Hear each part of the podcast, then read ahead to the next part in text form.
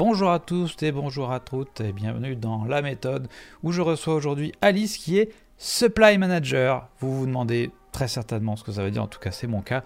Donc je vais m'empresser de la rejoindre pour qu'elle réponde à toutes mes questions. Bonjour Alice, est-ce que ça va? Bonjour copain. ça va et toi? Ça va très bien. C'est la deuxième fois qu'on se dit bonjour, parce que encore une fois, j'ai oublié de lancer l'enregistrement, donc euh, voilà. Euh, donc, pour aller très vite, ton métier c'est supply manager. On se demande tout ce que ça veut dire. Et donc je vais te demander de nous expliquer ce que ça veut dire en quelques mots. Ok. Donc, euh, donc le supply euh, en anglais c'est le, mot pour approvisionnement et manager donc c'est de la gestion. Donc tu fais de la gestion d'approvisionnement. Euh, concrètement, ce que ça veut dire, c'est je fais en sorte d'amener le produit au bon moment et le bon produit au bon client. D'accord. Donc j'ai dans, dans, mon métier, donc c'est un, un, type de métier que tu peux faire dans tout. Hein. Tu peux le faire chez Amazon comme tu peux le faire euh, euh, chez Paul ou, dans d'autres types d'industries. Moi, dans mon cas, c'est euh, voilà, je dois amener plusieurs centaines de tonnes de produits pour certains clients. Avec un camion Oui. Tu es au, volant de ton camion Ah, tu conduis plusieurs camions D'accord, donc toi, tu n'es pas. moi, je, moi, je gère la partie planification de production, vraiment. Donc, je suis en relation avec la production de l'usine ou des plusieurs usines, parce qu'en l'occurrence, moi j'en ai plusieurs, mhm. euh, plusieurs usines, la logistique pour faire en sorte que euh, ben, le produit soit bien dans mon stock après avoir été produit, la qualité, parce que est-ce que mon produit il est en stock, ouais, mais est-ce qu'il est, il est vendable, hein, ou est-ce que ben il faut que j'attende que tu me valides le fait que je puisse le vendre à mon client, et euh, ben, les commerciaux qui me disent les besoins de ses clients.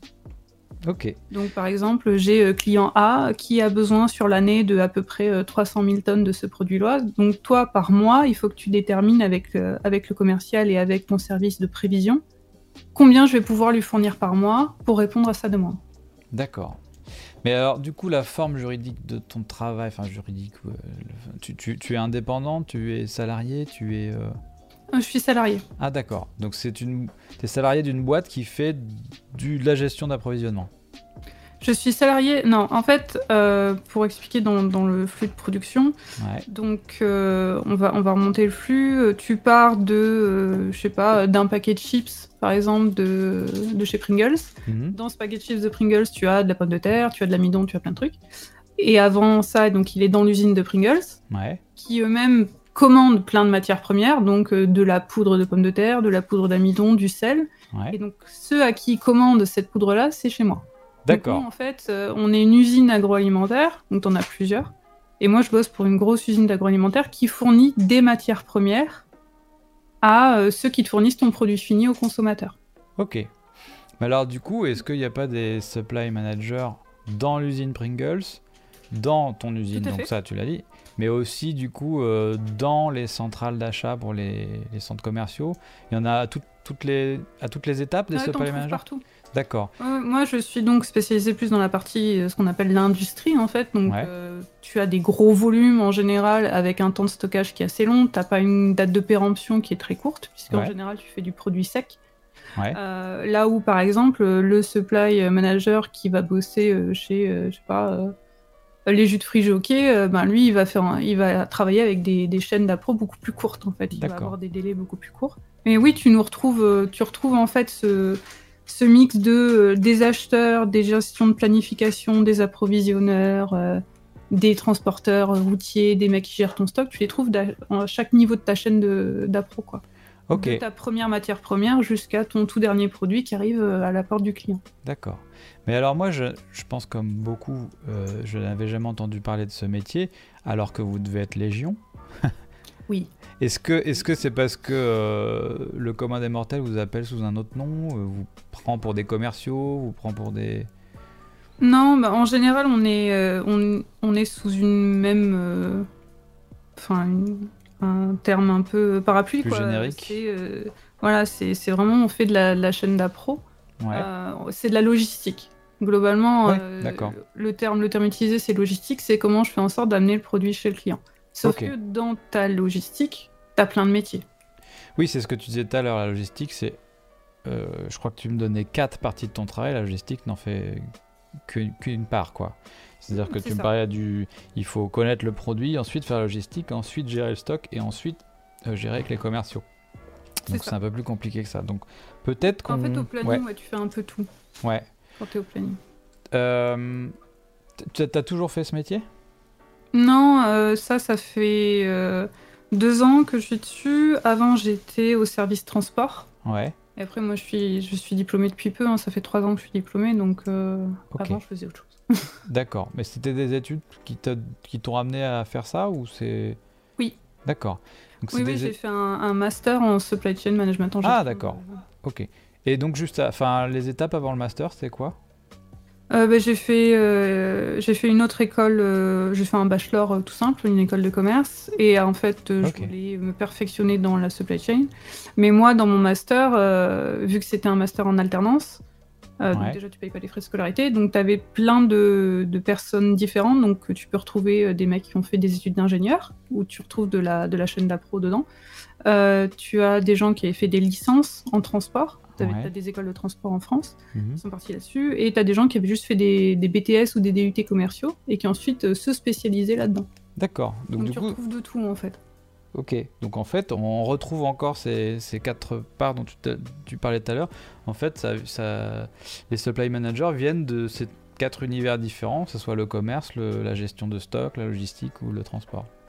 Oui, moi-même, dans mon, dans mon diplôme, moi, je fais un type de métier, mais euh, tu en as qui sont en gestion de risque en production, tu en as qui sont euh, en qualité, tu en as hmm. qui, qui, font que du bah transport. Euh, j'en ai une qui bosse à, à, Chronopost et qui, elle, fait euh, de la gestion de projet. C'est-à-dire, tu as des clients qui disent euh, Voilà, moi j'ai envie de, de, travailler avec vous pour livrer les clients finaux, donc les petits colis Chronopost que tu vas recevoir. Et elle, elle détermine Ok, bon, bah, dans quels entrepôts vous devez stocker vos produits, vers où, comment. Elle fait faire toute la, toute la gestion du flux logistique en fait de ces, de ces clients. Et ça n'a rien à voir avec ce que moi je peux, je peux faire en fait. Ok. C'est des métiers super variés. D'accord. Euh, j'essaie de trouver dans quel sens on, démarre. Euh, mhm. Parce que du coup, toi, tu as, plusieurs tâches à accomplir. Comment tu organises ça dans une semaine, on va dire? Ben en fait, euh, l'avantage entre guillemets au planning, c'est que c'est quelque chose de, très calibré, parce que tu as des délais pour chaque chose que tu vas faire, donc mhm. on a ce qu'on appelle des routines. J'ai ma routine du lundi, du mardi, etc. Donc nous, le lundi, en général, on va On va voir ce qui s'est passé le week-end dernier déjà, parce que nous on produit euh, non-stop. Alors, Donc tu vas voir ce qui s'est passé le week-end dernier. Je, vais noter routine pour qu'on n'oublie pas, parce que c'est euh, très bon axe pour euh, découvrir tout ça.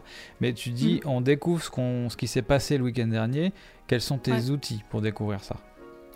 Alors, tu as plusieurs choses. Tu as, comme il y en a un qui l'a posé dans, le, dans le Discord, tu as Excel qui est le plus grand outil de toutes les entreprises. Donc tu as des rapports Excel que tu reçois par mail. Après, euh, nous, on a en, logistique et dans la plupart des grosses boîtes comme ça, tu as ce qu'on appelle des ERP. Ouais. C'est euh, Enterprise Resources Planning. Donc c'est tout simplement tous tes services internes à ton entreprise qui sont connectés. C'est-à-dire que si la compta enregistre une facture, moi, au niveau du, planning, je peux le voir. Si la production finit une prod, moi, au niveau du planning, je peux le voir. Donc j'ai une interface euh, donc tu en as plein hein, qui, fournissent ce genre d'interface. en as en open source, comme tu en as euh, l'un des plus connus, c'est IBM hein, avec SAP. Et donc toi, le tien? Euh, Moi, c'est SAP. SAP. SAP, mm. tu, sais ce que ça veut dire? Qu'est-ce que ça veut dire SAP Non, c'est système. faudrait que je regarde. Bon, si tu sais pas, c'est pas très grave. C'était juste pour peut-être avoir plus une image. Ça ressemble à quoi? Un tableur? Un euh, ouais, c'est des séries de tableurs. En fait, c'est plusieurs menus euh, où en fait la société à chaque fois ils te proposent de l'installer chez toi. Donc euh, ils ont. Euh, chez toi? tu... Enfin chez toi dans ton. Ah, dans ton bureau, ouais, ok. Ils ont... T'as des modules en fait. Ils ont, ils ont ce qu'ils appellent des modules et en fonction des besoins de l'entreprise, ils vont adapter les modules qu'ils vont mettre. Par exemple, l'entreprise, ils ont plus un besoin en comptabilité. Bah, j'ai 40 modules à disposition, lequel tu veux. J'ai un besoin en planning et donc ils vont agréger tous ces modules au sein de l'entreprise. Donc c'est un process qui est assez long hein, pour le mettre en place. Avec toutes les, ce qu'ils appellent les master data, donc les données euh, propres à l'entreprise, donc toutes tes informations de prix, toutes tes informations de formulation de production, toutes tes informations logistiques, etc. Et euh, toi, après, tu vas avoir cet outil-là. Donc c'est une interface, hein, vraiment, où moi, particulièrement, mon outil de planning, c'est euh, c'est une sorte d'Excel, entre guillemets. Hein. J'ai mes menus sur le côté avec mes différents chemins de production, mhm. j'ai mon planning sous forme d'un tableur avec voilà, tes besoins en interne c'est ça, tes besoins euh, clients c'est ça, ton stock il est à ce niveau-là, euh, toi ton planning tu fais quoi? Et en fonction de ce que tu vas mettre dans ton planning, tu as tes chiffres qui vont bouger. D'accord. Donc en fait tout est interconnecté, donc le lundi, toi mhm. tu peux accéder via cette interface à toutes les données de ton entreprise. C'est ça. Est-ce qu'il y a des données qui viennent de l'extérieur? Est-ce que Excel. en général, c'est Excel. Ben, c'est des tableaux Excel que tu vas recevoir. Moi, personnellement. De qui, ouais, de qui pas. Euh, tu peux recevoir ben, le. De tes clients, euh, tes fournisseurs. Ouais, c'est ça. Le service de. Ben, en fait, tu as le service de prévision déjà, donc qui eux euh, anticipent la, la, demande client. Donc, ils reçoivent des informations de la part des commerciaux qui mhm. leur disent voilà, nous, le client Intel, il a signé un contrat pour tant de tonnes. Donc, ça, c'est ta donnée d'entrée. Mhm. Et donc, le contrat est entré dans le système. Et ensuite, eux, ils s'assurent de compartimenter la prévision sur plusieurs mois en fonction de toi, tes capacités de production. Par exemple, s'ils me disent Ah ben j'ai besoin de 2000 tonnes demain, moi je dis Bah non, parce que moi je peux te faire que 30 tonnes par semaine, donc il va falloir que tu te la répartisses un peu plus correctement. Donc tu as tout, tout, un échange en fait perpétuel, parce que le système est en soutien, mais c'est ta collaboration en fait avec les services qui bossent avec toi qui va vraiment faire que ça va bien se passer. Ok. J'imagine que du coup, comme vous, vous recevez des données de notre entreprise, vous devez peut-être en donner aussi à d'autres entreprises. Est-ce que tu sais ça? Ben, on en donne à nos clients. Ouais. Euh, aussi. Enfin, tu fais attention à pas donner des, des données privées, hein, forcément, parce que tes clients, ils sont, ça peut arriver qu'ils soient en relation avec des, concurrents à toi, donc euh, tu dois faire attention. Mais la, chaîne d'appro idéale, en fait, c'est la chaîne d'appro de rêve que personne n'arrive à obtenir parce que chacun essaie de protéger ses propres informations. C'est que de mon, de mon tout premier fournisseur jusqu'à mon tout dernier client, je sois complètement connecté, que toutes les informations soient partagées librement, etc. Aujourd'hui, c'est pas vraiment le cas. Hein. C'est beaucoup par mail donc le client va dire bah tiens ma commande elle est en retard, ah elle est en retard. Et c'est le service de gestion client qui va leur répondre, qui va appeler la prod, qui va nous appeler nous, qui va dire ouais euh, pourquoi mon stock il est pas il est pas fait, pourquoi vous l'avez pas affecté? Ça, bloque pour des raisons techniques et aussi pour des raisons euh, Enfin, je veux dire, euh, les, les, données ont une valeur, donc peut-être que peut-être que c'est ça, c'est des données qu'on ne partage pas parce que ça serait, euh, ça bah, serait se tirer bah, de balle dans le pied. Il y a des trucs que tu n'as pas envie de dire non plus à ton client, tu mm. vois, tu n'as pas envie de lui dire, mais en fait, ton stock, il est pas arrivé parce qu'on a eu un problème en prod, on a eu une panne et ouais, ça, ça marche pas. Non. Oui, ça la fout mal. Dire, oui, nous sommes désolés, nous vous assurons que la prochaine date de disponibilité sera à tel moment. D'accord, bon. Et en fonction d'avec qui tu travailles, ils sont plus ou moins exigeants. Ok. Donc la routine du lundi, c'est regarder ces chiffres. Ouais, c'est faire le point en fait sur ta semaine à venir. Donc euh, voilà, mon plan, comme je l'ai fait la semaine dernière, il est là. Est-ce que avec ce qui s'est passé le week-end, parce que forcément on ne travaille pas 7 jours sur 7, en tout cas au planning on ne travaille pas 7 jours sur 7, qu'est-ce qui s'est passé? Est-ce que ça va impacter mon plan? Euh, tu appelles tes, usines en fait, parce que moi je planifie sur plusieurs usines, donc j'ai des gens qui font ce qu'on appelle un peu du planning de proximité, où moi je fais des, gros volumes, donc c'est-à-dire que je vais dire par semaine, euh, il me faut plus ou moins tant de tonnes. Et eux, euh, c'est planeurs de proximité, donc c'est ce que moi je faisais avant. Eux, ils vont me dire par jour combien ils vont faire. Donc eux, ils ont vraiment une relation très très proche avec la production. D'ailleurs, en général, ils sont basés dans l'usine avec la prod. Mhm. Et euh, ils vont appeler la prod, dire ok, euh, voilà le planning jour après jour, c'est ça. Est-ce que tu peux me l'exécuter? Oui, non. Qu'est-ce qui peut poser problème? Donc moi, en général, j'appelle ces planificateurs de proximité. Je leur dire ok, cette semaine, on a 30 tonnes à faire. Le programme que je t'ai donné, c'était ça. Est-ce que c'est bien ce qui va se passer? Ouais et tu, regardes cette semaine, et puis en fait, au fur et à mesure de ta semaine, tu vas euh, faire jusqu'à. Euh, donc, nous, on gère jusqu'à 16 semaines de planification, donc en général, c'est 3 mois. Ouais. Donc, tu vas planifier tes 3 mois, tu vas dire voilà, en fonction de ce qui s'est passé euh, cette semaine, des problématiques de production que je peux avoir, ou de mon évolution de ma demande client, parce que le client est roi, donc le client décide ce qu'il veut à n'importe quel moment. je vais adapter mon planning, et ensuite, je vais le transmettre. D'accord. Donc, on a en général jusqu'au jeudi pour terminer notre planning, euh, en fonction des aléas euh, que l'on peut avoir. Et le, jeudi soir, je dois avoir cadenassé mon planning pour les, pour les 4 semaines à venir. Et je le communique aux équipes de proximité. C'est ça que j'essaye de piger. C'est que tu parles de. Dans, tu as un planning sur 3 mois. Donc ça veut, mm. ça veut dire que quand tu es devant ton bureau, tu t'occupes de tout ce qui est entre maintenant et il y a 3 mois. Ou de parce que là, tu viens de me dire que les 4 prochaines semaines sont cadenassées. Donc, est-ce que ça veut dire que ces 4 semaines-là, tu y touches pas? Oui, voilà, explique-moi ce que ça veut dire. un horizon glissant, en fait. J'ai un horizon qu'on appelle figé, où moi, c'est plus de ma maîtrise, c'est de l'ordre de l'équipe de proximité et de la production, parce que. Mhm. Euh, avec une exception, tu peux toujours changer ta production, mais tu as une limite de ce que tu peux changer. Par exemple, si demain, euh, ça fait un mois que je leur ai dit on va faire ça cette semaine, si ce soir je les appelle, je leur dis finalement vous changez tout, on va faire ça. Bon, déjà, j'ai l'équipe de gestion de flux de prod qui va m'appeler, qui va dire bah non, on peut pas faire ça, parce que j'ai déjà le produit dans les cuves, j'ai déjà tout qui est planifié, parce que tout est interconnecté dans une usine. Donc, euh, mhm. ma matière première, elle est déjà prête, elle est prête à être, euh, à être mise en sac. Tu peux pas me dire maintenant, on change tout, on utilise une autre base pour faire ton produit. Donc en fait, moi je fais mes, mes, prévisions de planification et je les cadenasse semaine après semaine pour les semaines suivantes. Parce qu'au bout d'un moment, je ne peux plus changer. À moins d'une exception, je ne pourrais plus les changer. Il y a tout de même des exceptions. Ah bah, quand tu as un gros client qui te dit euh, Ah, finalement, j'ai besoin de 30 tonnes supplémentaires, euh, est-ce qu'on peut les placer? Et si tu peux les placer dans le planning, tu les places. Si tu peux pas les placer, tu dis Bah non, prochaine dispo sera la semaine suivante. Ok. Euh, donc en gros, toi, le... quand tu manipules ton planning, c'est plutôt tout ce qu'il y a mm. entre dans... Dans... Enfin, après 4 semaines jusque dans 3 mois, normalement. Tout à fait. C'est ce qui paraît logique. Ok. Ça, ouais. D'accord. Et donc ça, c'est tous les jours de la semaine ou c'est le lundi C'est. Euh, enfin, tu m'as dit c'est jusqu'au jeudi. Lundi, mercredi. Ouais, voilà. C'est ça. Lundi, mardi, mercredi, parce que ben t'as les aléas, puis tu, ça te prend du temps. Clairement, c'est long euh, de, de, surtout quand tu as plusieurs usines à gérer, c'est assez long de, de, prendre le temps de regarder en détail, ok, produit par produit, qu'est-ce que je fais ci, qu'est-ce que je fais là, et tu as des équilibres à faire. Mhm. Euh, par exemple, je vais dire, ah ben je vais faire 300 tonnes de ce produit-là. Oui, mais celui-là, tu as besoin de faire une prod rapidement aussi, sinon tu auras plus suffisamment de stock. Sauf que ta cadence maximale, tu peux pas faire plus de 350 tonnes, donc il va falloir que tu réduises l'un pour donner à l'autre. Donc tu fais vraiment des équilibres pendant ces trois jours-là. Puis après, tu as ta gestion de projet. Enfin, ça, c'est vraiment la partie pure opérationnelle, mais après, on a toute une partie euh, projet, gestion d'indicateurs, amélioration de, nos process, etc., sur lesquels on travaille en direct. D'accord. Et du coup, pendant, tu passes ta journée derrière un écran, c'est ça? Ah ouais. Ouais. Bah, surtout depuis le télétravail.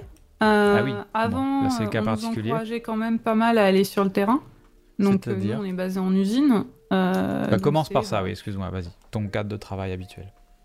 Bah, nous, habituellement, oui, on est, on est basé en usine, donc on est dans des bureaux, mais on est basé sur une usine. Donc moi, j'ai la possibilité, je prends mes équipements de sécurité, puis je vais aller dans l'atelier où je sais que j'ai mes produits, je vais aller rencontrer l'équipe, Juste un... comment ça se passe. Est-ce que tu peux nous dire, ton, ton usine, elle produit quoi? On produit de l'amidon, entre autres. En gros, tu, tu prends du maïs, du blé, de la pomme de terre, du manioc, entre autres, euh, et tu les transformes. Et ensuite, tu as plein de composants. Donc, il y a plusieurs groupes hein, qui font ça euh, en France, en Europe, dans le monde. Euh, et ce sont des, fournisseurs en fait de, matières premières transformées. Donc, mon maïs, tu peux le retrouver comme tu vas le retrouver dans ton huile de colza, dans l'alimentation animale. Donc, par exemple, tu vas faire des petites pelettes de maïs, etc jusqu'à ton niveau de transformation le plus, grand, qui va être ben, de la maltodextrine que tu retrouves dans, dans les laits pour bébé, par exemple. D'accord. Donc, ok, vous, vous recevez de la matière première et vous livrez donc de l'amidon, de la maltodextrine, c'est ça? Ouais, c'est ça. Ou des pelettes, ou des choses comme ça. Les, les pelettes, c'est vous qui les faites? Ouais. D'accord, ok. Et après, donc, c'est les usines euh, derrière qui font soit des chips, soit de la bouffe pour les animaux, qui vont utiliser ça pour fabriquer euh, un truc en forme de chips, quoi. Ok, bon. Maintenant, on sait à peu près ce que tu fais. Donc, quand tu vas dans ton usine, tu... en fait, qu'est-ce que tu peux faire sur le terrain? Tu discutes avec qui? Euh, Alors, en général, je vais, si je vais sur le terrain, je vais discuter avec la prod. Euh, mes, plus gros interlocuteurs, c'est la production et, euh, et, ce et, ceux qui gèrent en fait les, les décisions stratégiques sur les produits. C'est-à-dire, les gens qui, on appelle ça des product line managers, donc c'est des gestions de lignes produits. Donc c'est eux qui ont, ils ont un produit qui leur est assigné, donc c'est un code d'article, hein, c'est vraiment euh, au plus grand détail, et ils doivent dire, ok, est-ce que ce produit-là, il est rentable ou pas? Et c'est eux qui, qui, assurent en fait un peu la collaboration entre le commerce sur la partie marge en fait, marge de ton produit, et la production qui va dire oui, euh, c'est bien de vendre 300 tonnes de plus de ton produit, mais est-ce qu'on pourra le faire ou pas? Donc c'est eux qui vont faire des décisions stratégiques sur ton planning de production, sur tes priorités. Parce que moi, je suis maître de mon planning jusqu'à un certain niveau. Je peux pas dire, bah, je sacrifie ce client-là parce que produire ça, ça m'arrange pas. À la place, je vais faire ce produit-là. C'est eux qui vont dire, non, non, parce que ta marge de ce produit-là est plus intéressante. Donc tu produis celui-là en priorité et celui-là, au pire, si on a des manques, c'est pas grave. Donc c'est avec eux, je vais parler à souvent parce que ton planning, il change tout le temps et des fois, tu as des décisions stratégiques à prendre. Et je vais travailler avec la production sur les différentes usines pour leur dire ok est-ce que tout ce qui est supposé se passer se passe bien? Est-ce qu'on peut affiner le planning?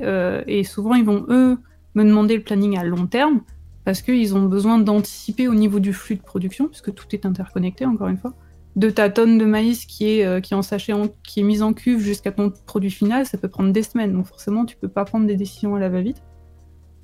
Et donc moi, je vais aller souvent euh, parler sur le terrain ouais, à ces product line managers qui sont eux dans les bureaux ou à la production. Oui, c'est ce que, j'allais dire. C'est toujours sympa euh, d'aller les voir en fait parce que juste un coup de téléphone ou un mail, t'as pas le même contact. Mais alors attends, j'ai du mal à piger parce que tu dis sur le terrain, mais en fait ils sont dans d'autres bureaux. Alors la production, ils sont vraiment dans l'usine. Ah, la, la production, mais les product line managers, ils sont, ils sont, ils sont entre les machines euh, avec les mains sales non, ou ils... sont dans le bureau. Dans des bureaux. Et du coup, c'est pas des bureaux qui sont à côté des tiens. Non. Parce que toi, ton bureau, il est pas proche de la production, en fait. Non, en fait, les usines en général, les, les amidonneries comme ça, c'est assez grand. Ouais. des mini-villes. D'accord. Euh, donc, euh, te déplacer, ça prend du temps. Mais et tu as beaucoup de bureaux. Et ton bureau, il est quand même dans cette mini-ville ou il est euh, dans un... Oui. D'accord, il n'est pas en centre-ville non, non, ailleurs. Il est dans la mini-ville. Et donc, tu es en périphérie d'une grosse ville ou d'une ville moyenne ou... Euh?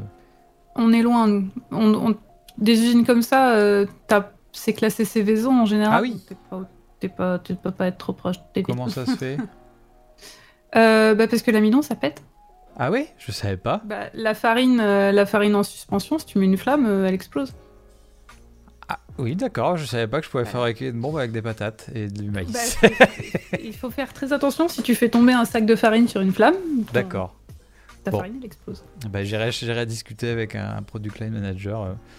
Peut-être que, que c'est lui qui s'occupe de ces questions de sécurité, je sais pas. Mais j'en apprends on a un service sécurité dédié. Hein. Bon, bah voilà. La sécurité dans ce genre de truc, c'est super important. J'irai le voir, lui ou elle. euh, donc, je veux quand même avoir une idée. Entre ton bureau hmm. et la chaîne de production, il y a combien de temps de trajet?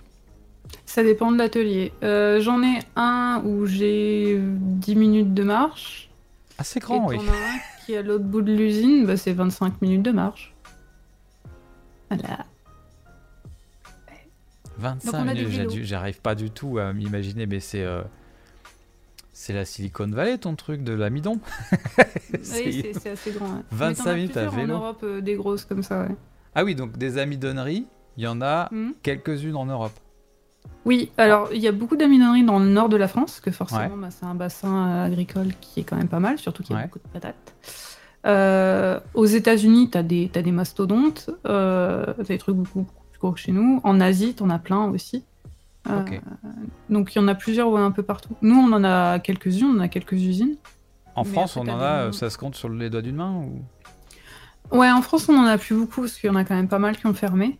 Parce y en a beaucoup qui ont délocalisé en Asie. Surtout si tu fais que euh, de la base de la base de l'alimentaire, donc à savoir euh, juste de, la poudre d'amidon, des trucs comme ça, mhm. bah, ça coûte plus très cher aujourd'hui. Puis tu as la Chine qui arrive avec des gros volumes, donc forcément, bah, il y en a beaucoup qui ont délocalisé. À une donner enfant, je pense que tu dois en avoir moins de 10 aujourd'hui. Ouais, donc ça fait pas beaucoup. Mais du coup, euh, ouais, c'était juste pour avoir une idée de la taille du truc, parce que s'il y en a mm. qu'une en France, ça doit être gigantesque. S'il y en a 10, ça doit être très grand. S'il y en avait mm. euh, un peu partout sur le territoire, ça voudrait dire que c'est des petites usines. Et puis voilà, non, c'est quand même très grand. Mm. Mais bon, je pense que l'échelle de 25 minutes, il faut y aller en vélo pour aller voir le bout de l'usine. Ça, donne une idée, voilà. Ouais. Euh, mais du coup, est-ce que tu sais, toi, combien de clients vous fournissez? Euh, Ouais, plus ou moins. Après, maintenant, on utilise beaucoup de distributeurs, donc c'est-à-dire c'est des gens qu'on livre eux et ceux qui gèrent la distribution ah de nos clients. On, essaie de faire le moins en moins, de moins en moins en direct parce que c'est énormément de temps. En fait, le, principe, euh, c'est d'ailleurs un, principe de, chaîne d'appro. Euh, le but, c'est de te concentrer sur ton cœur de métier, en fait. Donc, ton cœur de métier, nous, c'est d'être des producteurs. Donc la partie gestion de logistique, gestion de commande, c'est pas notre cœur de métier, puisqu'à la base on est des producteurs. Donc on essaie de le sous-traiter à des distributeurs qui eux gèrent la partie de distribution. Donc nous on livre le distributeur et eux gèrent la distribution auprès des clients. Donc ils ont leurs entrepôts, ils ont leur façon de gérer, ils ont leurs stocks, etc. Même si nous aussi on a, on a des stocks chez nous. Oui, mais du coup, ça va pas ça va pas condamner ton poste à être de plus en plus rabougri, voire disparaître? Non, moi non, parce que je suis vraiment en production. Donc, ce qui se passe au niveau logistique, ça m'impacte assez peu. Mm. C'est plus les équipes, les équipes magasins. Les équipes magasins et transports, eux, qui, peuvent être impactés, ouais. Mais on fait des tels volumes qu'on a besoin des deux. On a besoin des distributeurs et des, équipes locales. Ok. Bon. Euh, bon, je me suis un peu éloigné de ta routine. Est-ce que le mardi et le mercredi ressemblent beaucoup au lundi, du coup? Euh, Oui et non, parce qu'en général, en fait, on a, on a des, réunions. Alors, le, ah, lundi, c'est vraiment, tu, fais ton plan, et puis après, tu as tes, routines de réunion, c'est tes réunions de planning. Donc, plus tu as d'usines, plus tu as de réunions de planning. Donc, moi, j'en ai deux. Euh, donc je fais une réunion par usine en général où bah, tout simplement on s'appelle, ok, comment ça se passe, comment ça s'est passé la semaine dernière depuis la dernière fois qu'on s'est appelé, quel est le planning pour la semaine prochaine, est-ce que ça va bien être ce qui va se passer, etc. Tu, appelles qui? euh, J'appelle mes planeurs de proximité, les fameux. Donc, euh, Les fameux dont j'ai jamais entendu parler, donc il va falloir m'expliquer un peu. Je disais les, ceux qui font le planning détaillé jour par jour à la ah semaine. Ah oui, oui, alors excuse-moi, parce que c'est un peu compliqué. la partie. Ce poste est compliqué. j'ai la partie données le lundi, c'est vraiment je regarde mes fichiers et je vois ce qui s'est passé juste avec la donnée chiffrée. À partir du mardi et du mercredi, en général, j'ai une réunion le mardi, une réunion le mercredi. J'ai la partie euh, qualitative en fait euh, de ma donnée, c'est l'échange avec la personne, avec la réalité terrain. C'est ok, tes chiffres, c'est ça, pourquoi c'est ça, qu'est-ce qui s'est passé, t'as eu un problème, t'en as pas eu, on a bien tourné, on a fait plus que ce qui était prévu. Est-ce que le planning de la semaine prochaine est maintenu? Oui, non, qu'est-ce qui change, pourquoi? Et, euh, et, après, on a un, outil génial euh, qui s'appelle le planning adhérence. C'est simplement, est-ce que j'ai bien produit ce que je devais produire au bon moment? Et tu vas calculer ça, et c'est un indicateur hein, qui, qui, est suivi pour nous, et c'est un objectif pour nous, c'est est-ce que tu as bien planifié correctement? Et est-ce que tu as bien fait ce que tu avais planifié? Alors, est-ce que c'est un outil informatique? Est-ce que c'est un module de, du logiciel dont tu parlais tout à l'heure? Est-ce que c'est Alors ça peut être un module du logiciel. Nous on l'a pas parce qu'on l'a sur Excel. Donc tout simplement c'est tu, tu, reçois, tu reçois tes données de production. Donc tu as tes données que tu avais planifiées. Tu as tes données de production que tu reçois. Tu as une formule qui est appliquée à ça. Et, euh, et ça, ça te donne ton planning adhérence.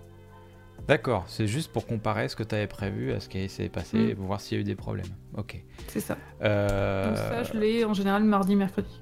Ok. J'aimerais juste. Alors, planning adhérent, je pense qu'on reviendra peut-être dessus. Ce que j'aimerais euh, revenir, c'est sur ces planificateurs de proximité, c'est ça? Mm-hmm. Ouais. Dans ton usine, est-ce que tu mm. peux me dire combien il y en a? 13. Ah bah là, au moins j'ai ma réponse. Et ils sont, et ils sont chacun attachés à quoi exactement? À un produit? À une, ligne, à une ligne de production. D'accord, donc il y, en a un qui fait les... produits. Ouais, il y en a un qui fait les pelettes, l'autre qui fait euh, l'amidon. Il y en a un, qui par exemple, qui va te faire, oui, plus les amidons euh, légèrement transformés, si je peux dire. Puis t'en as un qui va faire plus les sucres, t'en as un qui va faire plus euh, les amidons ultra transformés, etc. Donc lui, c'est vraiment le maillon entre toi et la production? Tout à fait. D'accord. Et toi, t'es. Euh, désolé par les hiérarchies, mais t'es au-dessus mm. d'eux hiérarchiquement ou pas? Non, on est dans le même. En fait, on a, on a le même chef. Ouais. Donc en gros, euh, ils ont un chef, eux, en plus, qui est le chef du service. Mais on dépend de la même hiérarchie, donc on est tous au même niveau. D'accord. Euh, il y a un peu une relation client interne, si je peux appeler ça comme ça. C'est-à-dire que moi, j'ai des besoins pour eux et eux, ils ont des besoins pour moi. Parce que moi, je leur donne un planning à 16 semaines. Euh, mhm. donc j'ai leur planning futur, donc il faut que moi je le fasse correctement. Et si je le fais pas correctement, ils sont tout à fait en droit de me le reprocher et de me le dire. Et eux, ils doivent me donner un planning détaillé par semaine avec des informations que je peux suivre. Et ils doivent faire le planning que je leur ai demandé. Voilà, ok. Et si on n'est pas d'accord, ben, on n'est pas d'accord. Ça y est, je pense que je vais me rappeler des planeurs, de... des planificateurs. Planeur ou planificateur? Les deux. Euh, les Planeur, c'est en anglais, c'est ça? Oui, c'est ça. Ok. Euh, ok faut que ça reste gravé dans la mémoire. Excuse-moi, mais là, je suis en train de rentrer dans ton organigramme d'un truc que je connais pas du tout, donc c'est très. Ouais, bah, pas si flou que ça, parce que. Un niveau de détail supplémentaire, en gros, ces, planificateurs de proximité, eux, ils gèrent vraiment le, détail de mon stock à ma commande. C'est-à-dire que moi, j'ai les besoins généraux basés sur une prévision de commande. Ouais.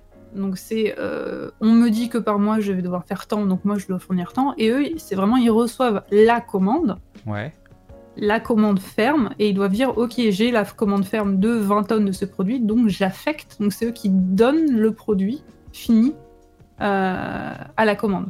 Moi je gère pas ce niveau là puisque moi je ne gère qu'avec les prévisions de commande. Et c'est pour ça que c'est intéressant aussi, parce que c'est eux qui ont vraiment la réalité du terrain euh, jour après jour. Ok. C'est oui, on avait prévu 40 tonnes, mais au final, le client, il, il était un petit peu fifou ce jour-là, il en a pris 80. D'accord. Et il n'y a qu'une seule personne qui a ton poste dans ton entreprise?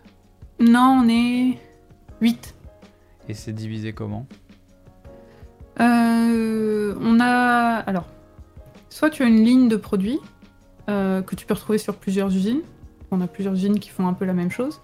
Euh, soit tu as des ateliers dédiés. Donc moi j'ai plus des ateliers dédiés parce que je suis arrivée depuis pas très longtemps. Mmh. donc j'en ai au total, j'en ai 6. 6 ateliers. Et, tu, ben, pourrais exemple, définir atelier dédié s'il te plaît? Bah en fait c'est... comment dire? Sans trop donner de détails. euh, Je veux pas me faire attaquer après. Euh, non, en gros, euh, par exemple, tu as, des, tu as tes amidons, ouais. tes amidons modifiés. Euh, mhm. Vu que c'est très haut dans ta ligne de production, c'est au tout début de ta ligne de production, bah ça, on l'a dans toute usine. Ta différenciation de production, tu peux la retrouver après. Donc, tu as une personne chez nous qui va gérer tous les amidons natifs, tous les amidons modifiés. Ok. Donc, tu as plusieurs, forcément, tu as plusieurs usines qui le font. Donc, elle, elle va gérer tous les amidons sur toutes ces usines. Moi, je suis beaucoup plus loin dans la chaîne. Je fais beaucoup plus des produits très transformés. D'accord. Euh, avec euh, des marges, euh, des quantités qui sont moindres que ce qu'elle, elle fait. Mais avec des demandes un peu plus variées, parce que c'est moins des gros volumes. Ok. Donc, en termes de scope, j'ai moins d'usines, j'ai moins d'ateliers. mes résultats, j'ai un atelier qui fait qui fait plus euh, du sucre et des produits pour euh, la pharmaceutique. J'ai un atelier qui fait plus des produits de fermentation. J'ai un atelier qui fait plus tel truc. Ok. Et donc ça, c'est défini plus ou moins en termes de la par la difficulté de l'atelier en fait. On en a un par exemple, on a un collègue qui n'a qu'un atelier, mais c'est l'un des ateliers les plus complexes de l'usine. Donc en termes de charge de travail, mhm. juste cet atelier-là, ça lui suffit. T'as as une idée grosso modo du nombre d'ateliers que, que ton entreprise a? Alors. C'est plutôt une centaine, c'est plutôt. Euh, non, pas une centaine, parce que tu retrouves un peu les mêmes produits au bout d'un moment. Euh, juste en France, on en a combien? Je pense juste dans une usine, tu dois en avoir euh, une vingtaine, vingtaine, trentaine. Ok. Et toi, t'en as 8 Maximum. Ouais. Ah, quand même. Oui, mais, dans, mais moi, je suis sur plusieurs usines. Ah Je te parle juste dans, dans une usine. Parce que tu as des ateliers qui sont dupliqués. Donc, par exemple, tu as par exemple, tes amidons. Bah, mhm. tu retrouves le même atelier amidon dans toutes tes usines, donc tu le Ah, mais quand tu parles des usines, tu parles des clients alors? Non, de, mes usines de production. J'en ai plusieurs.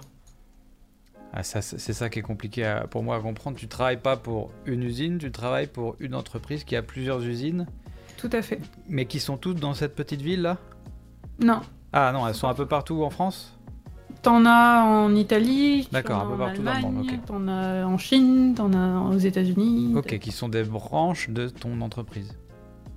Mm, qui sont l'entreprise, c'est même pas des branches, bah, c'est ok. l'entreprise. Ok. Euh, donc l'entreprise, non seulement c'est une petite ville, mais en plus elle a des spots un peu partout dans le monde. Des ateliers. Des, usines, mm. ateliers, voilà. Des, usines, d'autres petites villes. d'autres petites villes partout. Et toi, tu t'occupes de 8 de ces... 8 ateliers qui sont répartis sur 3 usines. 3 usines, d'accord, ok. Bon. J'essaye de faire une image, mais on va y arriver, on va y arriver. ah, mais euh, si tu veux, j'ai des schémas. Moi, je fais des schémas à ma famille parce que sinon, il n'y a personne qui comprend. Ah, bah oui, voilà. Mais malheureusement, il faut qu'on se démerde c'est un podcast audio. Bon, ah, il existe la vidéo sur YouTube, mais, euh, mais du coup, il faut qu'on arrive à, voilà, à visualiser. Euh, revenons sur notre routine. Ouais. Donc, toi, tu as des communications avec tous tes, tes planeurs de proximité, c'est ça mm-hmm. Le mardi. Euh, c'est ça, je dis pas de bêtises. Hein. Ouais, mardi, mercredi. Mardi, mercredi. Et donc, c'est conversation téléphonique alors, Depuis le Covid, oui. Ouais. avant, bah, quand c'était sur les ateliers sur lesquels j'avais mon, emplacement, sur lequel j'étais basé, bah, j'allais à l'atelier. Ouais. Euh, j'allais directement sur poste, comme ça c'était l'occasion en plus de voir les équipes de production. Ah, les, les, planificateurs euh, sont sur, dans sur la ligne de production, eux Ouais, en général, ils sont dans les ateliers parce que ça leur permet euh, d'être au plus proche pour avoir les chiffres. D'être au plus proche de la prod. Puis même la relation, on est meilleur parce que la production, on les voit tous les jours. Il y a, y a, y a quand même un. Comment dire Tu veux pas qu'il y, ait un rapport euh, négatif entre la production et le planning parce que ben, c'est des travaux qui sont très en commun. Euh, il y a un travail vraiment qui.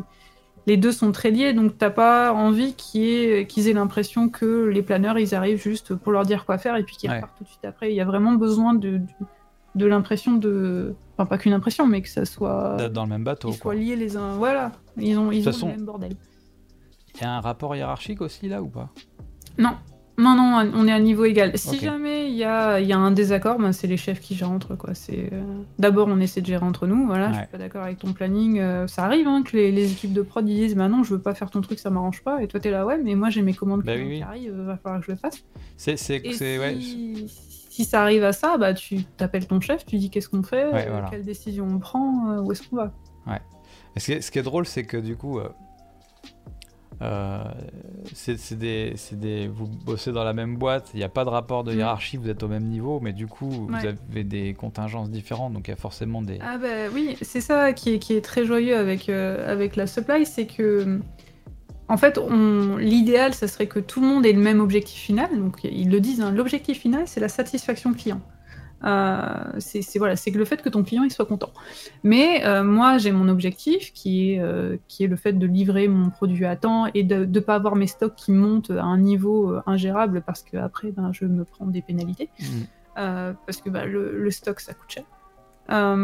et à côté, j'ai la production qui veut avoir les meilleurs rendements de production possibles. Donc eux, ils sont en mode, moi, je veux produire à fond. Je Attends, là, on est sur une bonne campagne, on va y aller, on va produire ah à fond. Toi, tu vois tes stocks qui montent comme ça, tu fais, non, non, fais pas ça. Parce qu'on va pas y arriver. Et à côté, t'as le commerce qui arrive. Hé, salut, euh, j'ai 2000 tonnes de plus, c'est génial, on va faire des ventes. Et toi, t'es en mode, bah non, je peux pas. j'ai pas, la prod, je peux pas le faire. Donc, t'es es perpétuellement, en fait, dans des, dans des échanges euh, où personne parle la même langue. Mais il faut quand même que tu arrives au final à parler la même langue pour, euh, pour rendre ta commande, quoi. C'est. C'est intéressant que tu dis on parle pas la même langue. C'est vraiment le cas? C'est-à-dire que quand tu vas voir, c'est le... enfin, quand tu descends dans, je dis descends, tu vois, c'est déjà une erreur. Quand tu ah vas dans les ateliers, dans les, sur les chaînes de production, il y a, as une appréhension, t'as, euh, ou c'est ça, ça, dépend de l'atelier. Euh, T'en as où la relation elle est super bonne, l'échange il est top, donc il euh, y, a une très bonne compréhension. Puis après t'en as euh, qui, qui, aiment pas trop que la supply ils viennent leur dire quoi faire, donc ils, sont, ils m'emmerdent ceux-là, alors qu'on produit bien ils nous embêtent avec leurs trucs. Euh, donc ouais, ça dépend vraiment des personnes. C'est propre aux personnes plus que propre au service en fait. Oui, ok, d'accord. Donc évidemment, il y a encore un autre métier que le mot manager dedans, au-dessus de ça, pour euh, gérer ce genre de... Ouais, parce que nous, on, est, on dépend euh, donc du, du responsable planning, ouais. qui lui donc chapeaute tout, tout, tout le service planification qui lui, au-dessus de lui, il a le responsable supply chain, que lui va gérer les achats, le planning, la logistique, tous les services qui, correspondent à la chaîne d'approvisionnement du début à la fin.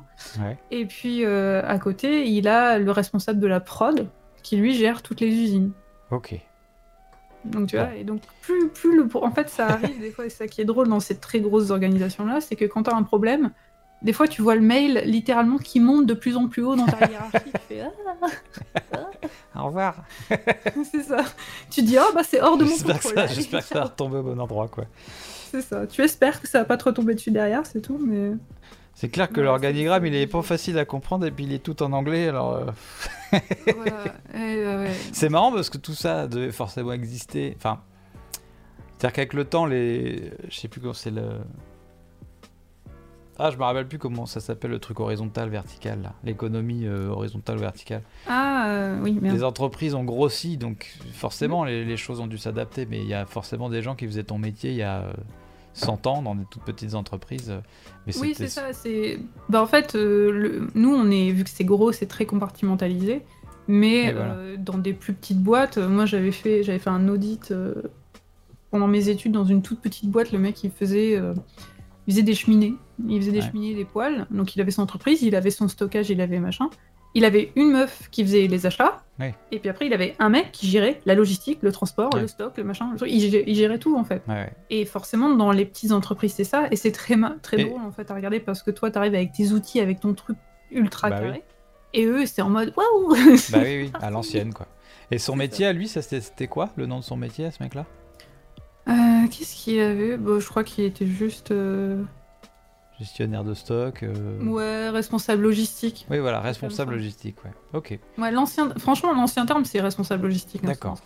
Maintenant, on a plein de noms euh, super sympas en anglais. on, on compartimente et on met ça en anglais maintenant. Ok. Bon, donc, euh, on continue notre routine. S'il te plaît. Je sais, on est au mercredi, mais le mercredi ressemble au mardi? Mercredi ressemble pas mal au mardi. En gros, tu, confirmes ton planning, tu cadenasses ton planning, tu, dis ok, c'est bon, est-ce que tout ce que j'avais préparé est bien ce que j'avais préparé? Je regarde mon, agenda en même temps, ça, ça me permet de te dire, euh, de pas te dire de bêtises. Ouais. Euh, donc le mercredi en général c'est ça. Après euh, t'as des, as des projets hein, aussi qui, rentrent en compte, des projets internes à l'entreprise. après qu'est-ce que tu fais le jeudi? Le jeudi on a la réunion équipe. Ouais. Donc c'est bah forcément, euh, on travaille tous ensemble, tu as, tu as tes backups, hein, parce que par exemple, si moi je suis en vacances, mon planning ne va pas se faire tout seul, donc je dois avoir une bonne relation avec mon équipe de, de planificateurs le même boulot que moi. Donc ça, c'est la euh, réunion entre les, les 8 que vous êtes, c'est ça? Ok. Ça serait une réunion sur, avec le supérieur, donc, dans, dans un bureau? Oui, bah avant, oui. oui, oui. Bah, je, parle en temps normal, mais effectivement... En temps normal, oui, on se met en une salle de réunion et puis c'est là qu'on va partager, bah voilà, qu'est-ce qui se passe chez nous, est-ce que tout se passe bien. Et vous avez tous, euh, euh. vous avez tous votre laptop ouvert devant vous? Alors c'est déconseillé parce que sinon tu sais très bien que tu vas finir par répondre à très mail parce que le planning c'est. Ah oui. C'est un métier qui bouge tout le temps, donc chaque jour, tu vois, tu vas recevoir une nouvelle, un nouveau truc. Ah, le camion, il arrive en retard, donc le client n'a pas pris sa commande. Ah, il y a le client qui a fait une commande supplémentaire. Donc, tu es toujours à l'affût de, nouvelles informations pour faire ton planning. Mhm. Euh, donc, euh, on nous déconseille de les prendre en réunion. C'est bien. Est-ce qu'il vous déconseille de les ramener chez vous? Euh, bah là, non. ah. mais nous, bah, bah, franchement, dans l'absolu. Hein. pas le choix. Mais non, non, non. Euh, normalement, euh, ils nous disent clairement euh, les heures de travail sont les heures de travail. tu fais pas. D'accord. T'as un téléphone pro Non, dans cette... non. Ah, t'as pas de téléphone, pro, Non, non, téléphone pro, c'est le niveau dessus, c'est le chef. Et donc toi, dans ton entreprise, tu te balades sans téléphone? Ouais. Donc c'est que les mails? Oui. Que tu lis sur ton propre téléphone? Bah là, je l'ai installé depuis, depuis qu'on est en télétravail parce que ça me permet, de, si je me déplace, si j'ai un rendez-vous ou quoi, de l'avoir. Mais en temps normal, non, non, on a Skype sur le PC, mais tout, tout est sur l'ordinateur du, du, boulot. Hein. D'accord, toutes les notifs, tous les euh, mails, tous les trucs, c'est sur ton ordinateur du boulot et ce n'est pas accessible de l'extérieur. Tu peux. Tu pourrais regarder tes mails chez toi? Oui, oui, oui, parce que euh, c'est Office 365, donc à partir du moment où tu as ton mot de passe. Euh, ouais, donc tu le fais pas. C'est déconseillé. C'est déconseillé. Bah, tu peux le faire, tu peux le faire, mais euh, moi je sais que euh, dans l'ancienne équipe où j'étais, euh, j'étais l'adjointe de la, de la manager. si jamais elle voyait qu'il y en avait un qui avait envoyé un mail à 20h, elle lui disait écoute, par contre, essaie de gérer ton temps de travail dans les heures où tu peux, et si jamais c'est pas possible, on en parle ensemble et on voit pourquoi t'arrives pas à gérer ça dans ta, dans ta journée de 35 heures. C'est cool. Oui, est-ce que tu estimes que tu as du bol ou est-ce que ça... J'ai travaillé à Paris, donc oui. oui, D'accord, ok. oui, oui. Donc c'est pour, des, enfin, pour des raisons éthiques, tu penses que c'est juste que le, la, la, hiérarchie est éthiquement euh, plutôt correcte et droite ou c'est pour d'autres Au niveau de la boîte, euh, la boîte en général, euh, en tout cas celle-ci, elle, elle encourage vraiment le, bien-être euh, des gens qui travaillent chez eux. On a vu que c'est une grosse boîte, en plus que c'est de la production, tu as, as, des syndicats qui sont très présents, donc qui font en sorte que ça se passe bien. Mhm. puis ils essaient vraiment de mettre l'accent sur le bien-être des employés, le fait que, que, ça, que ça aille bien et tout. T'as des... des... Des, séances de sophrologie toutes les semaines. D'accord. Et t'as d'autres trucs de ce genre-là? Toutes les semaines? Ouais. Accessible toutes les semaines, Ouais, accessible toutes les semaines. Bah, en fait, tu t'inscris, c'est libre Sur inscription. C'est pas obligatoire. Détends-toi Détends-toi Allez D'accord. Non, non. Et donc, ça, ça euh, se passe comment, les séances de sophrologie euh, C'est dans l'entreprise? Ouais, bah en fait, j'en avais fait deux, je crois. C'est une psychologue euh, qui vient de l'extérieur et qui fait une session. Euh, tu as, ton petit matelas euh, qu'elle te donne. En groupe? Dans une grande pièce de réunion. Ouais. Ok, d'accord. Ouais, on est. En général, c'est des sessions de 20-25 personnes. D'accord. Sur ton temps de travail Entre midi et deux. Ah, quand même, faut, faut pas exagérer.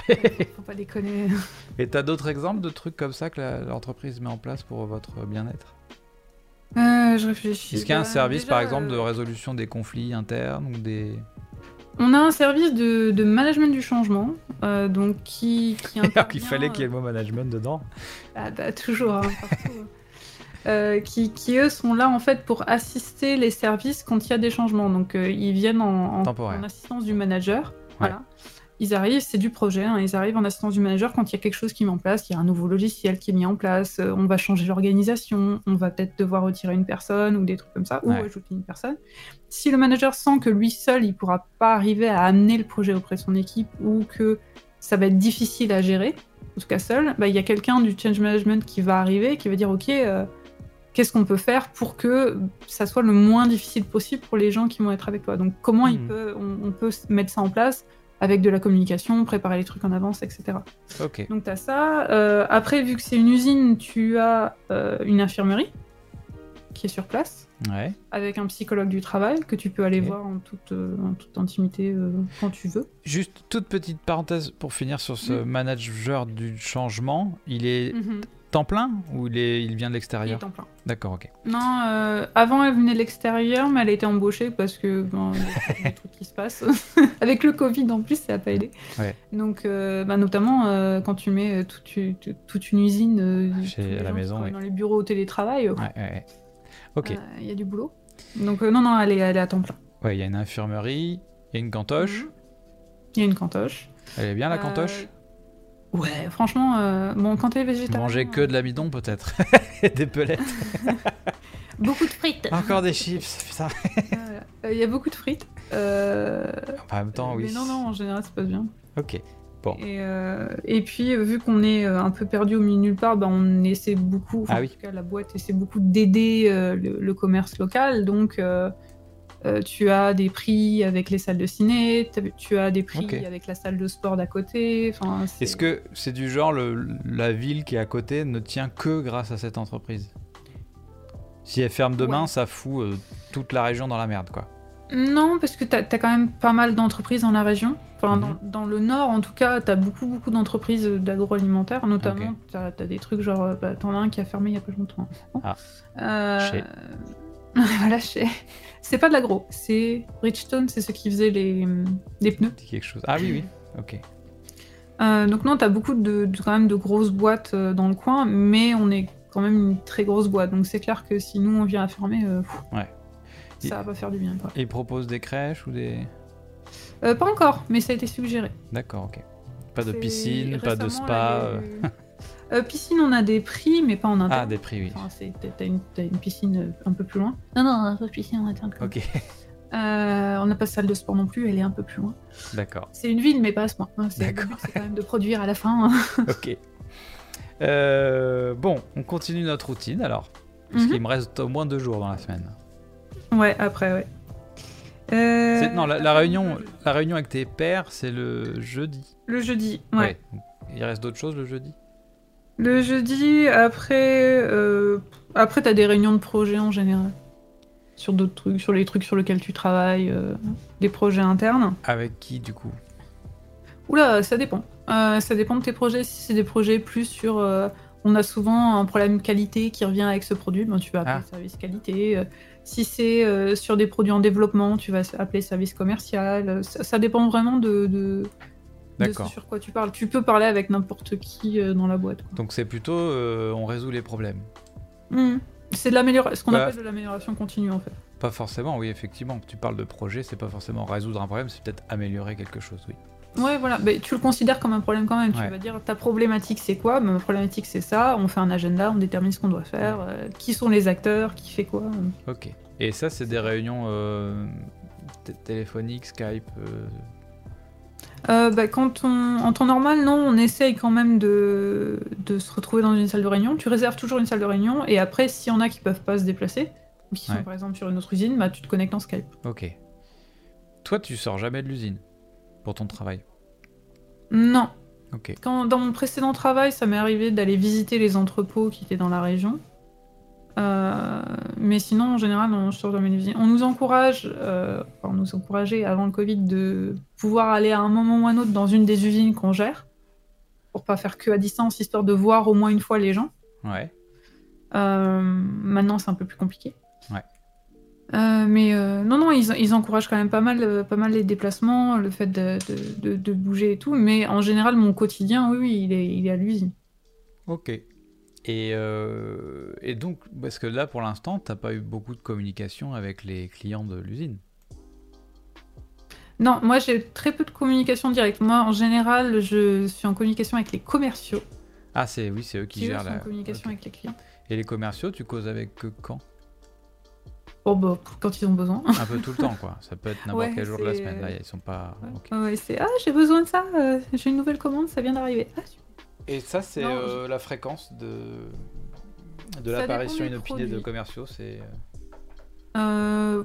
C'est tous les jours Non, non, non, en ah général, c'est une à deux fois par semaine, peut-être. Ok, d'accord. Ils interviennent. Des commerciaux, il y en a beaucoup, j'imagine. Ouais. C'est une armée. Ouais, je sais pas du tout combien ils sont parce que c'est pas vraiment. Euh, on est très gros, hein, donc c'est pas vraiment une population qu'on fréquente. Euh, c'est un autre village dans le village. Ah, mais surtout, tu, as, tu, as, une, une rivalité entre. Ah, j'ai cru que tu dire il y a une rivière au milieu du village. une Alors, il y a une rivière pas loin. euh, parce qu'on a besoin de beaucoup d'eau. Euh, ah, bah oui. Mais en gros, non, en fait, ouais, il y a toujours un, espèce de mini conflit entre les commerciaux et, les, et ceux qui bossent en, supply chain parce que ben on veut pas du tout la même chose quoi. Enfin, comme toujours, euh, le commerciaux il va vendre la lune au client et toi t'arrives avec la commande et tu fais. Est-ce que les commerciaux ils ont une com? C'est-à-dire Est-ce qu'ils sont payés au, rendement? Ah oui. Oui, bien sûr, à la marge. Enfin bon, là je donne un avis personnel. Mais... tu mets déjà au même niveau, sauf qu'il y en a qui sont payés à la com. Forcément qu'il y a des conflits. Moi, je. Attention, euh, là, je vais, encore ramener ma fraise, mais j'ai bossé dans un entrepôt de meubles. Mhm. Bon, un magasin de, meubles, donc. Mhm. Donc, j'étais dans l'entrepôt à livrer les clients qui achètent des meubles, viennent les chercher. Et il y avait les commerciaux, et on est au même niveau hiérarchique. Sauf que mhm. ils sont payés à la com. Donc ils foutent une pression de taré à des gens qui sont pas plus payés quand ils livrent plus de meubles. Ça, euh, avant que je bosse en, supply chain, je faisais de la, gestion de projet euh, dans une boîte de com, de communication.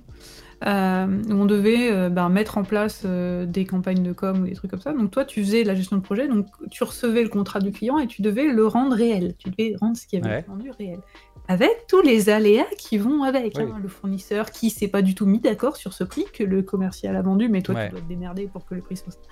Et on se prenait la tête constamment avec les commerciaux, et euh, le problème c'est que le DG, ben, c'était un ancien commercial. Ah bon, bah voilà. Donc va défendre ta pomme. S'il est dans le mauvais camp, vous êtes foutu. Quand toi déjà, t'es pas du tout au même niveau de poids commercial, puis souvent t'avais des trucs où tu disais non mais tu peux pas lui laisser parler comme ça. Oui, mais il rapporte tant de thunes à la boîte. Ouais, super, hein. mais il n'empêche que tant que moi je suis pas là pour transformer son projet, son truc il rapporte que dalle. Bah C'est curieux de motiver les commerciaux avec cette histoire d'intéressement ou de machin. Ouais. Vu que du coup, bah, ça, ça va les faire détester par tous les autres personnes de l'entreprise. Donc, ouais, et puis ça, ça crée même chez eux une mentalité un peu, tu sais, du, vainqueur. Euh, il faut qu'on reçoive, un, faut qu'on reçoive un commercial dans la méthode que je et, comme ça on pourra en causer parce qu'il a forcément un autre point de vue sur la question. Mm, mm. Mais, euh, mais oui, ça m'a fait penser à ça, effectivement. C'est très bizarre. Déjà, j'y pensais tout à l'heure quand on parlait d'être au même niveau hiérarchique, mais de ne pas avoir les mêmes intérêts. Donc, mm. il y a forcément des conflits. Euh, c'est assez curieux. D'autant plus dans un truc un organigramme aussi tentaculaire et, difficile à comprendre. Toi, quand tu es entré dans l'entreprise, dans cette grande entreprise, tu avais déjà une idée de. Quand, quand tu as vu l'organigramme, tu l'as compris immédiatement parce que tu avais fait des études ah pour ou euh?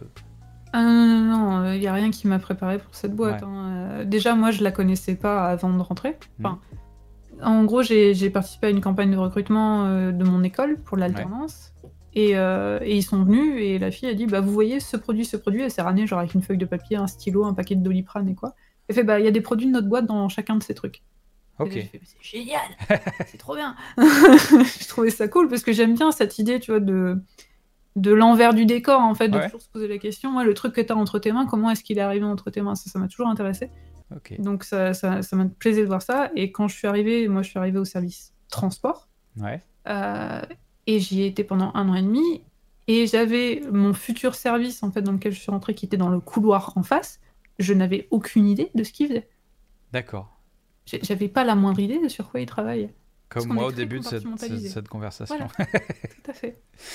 Euh, et du coup, je reviens sur ce plaisir que tu as à découvrir comment sont faites les choses. Est-ce que tu as l'occasion de, de glisser un œil sur la chaîne de production? Est-ce que tu as ce plaisir-là mm. de, de, voir comment sont faites les choses, comment ça arrive, comment ça ressort?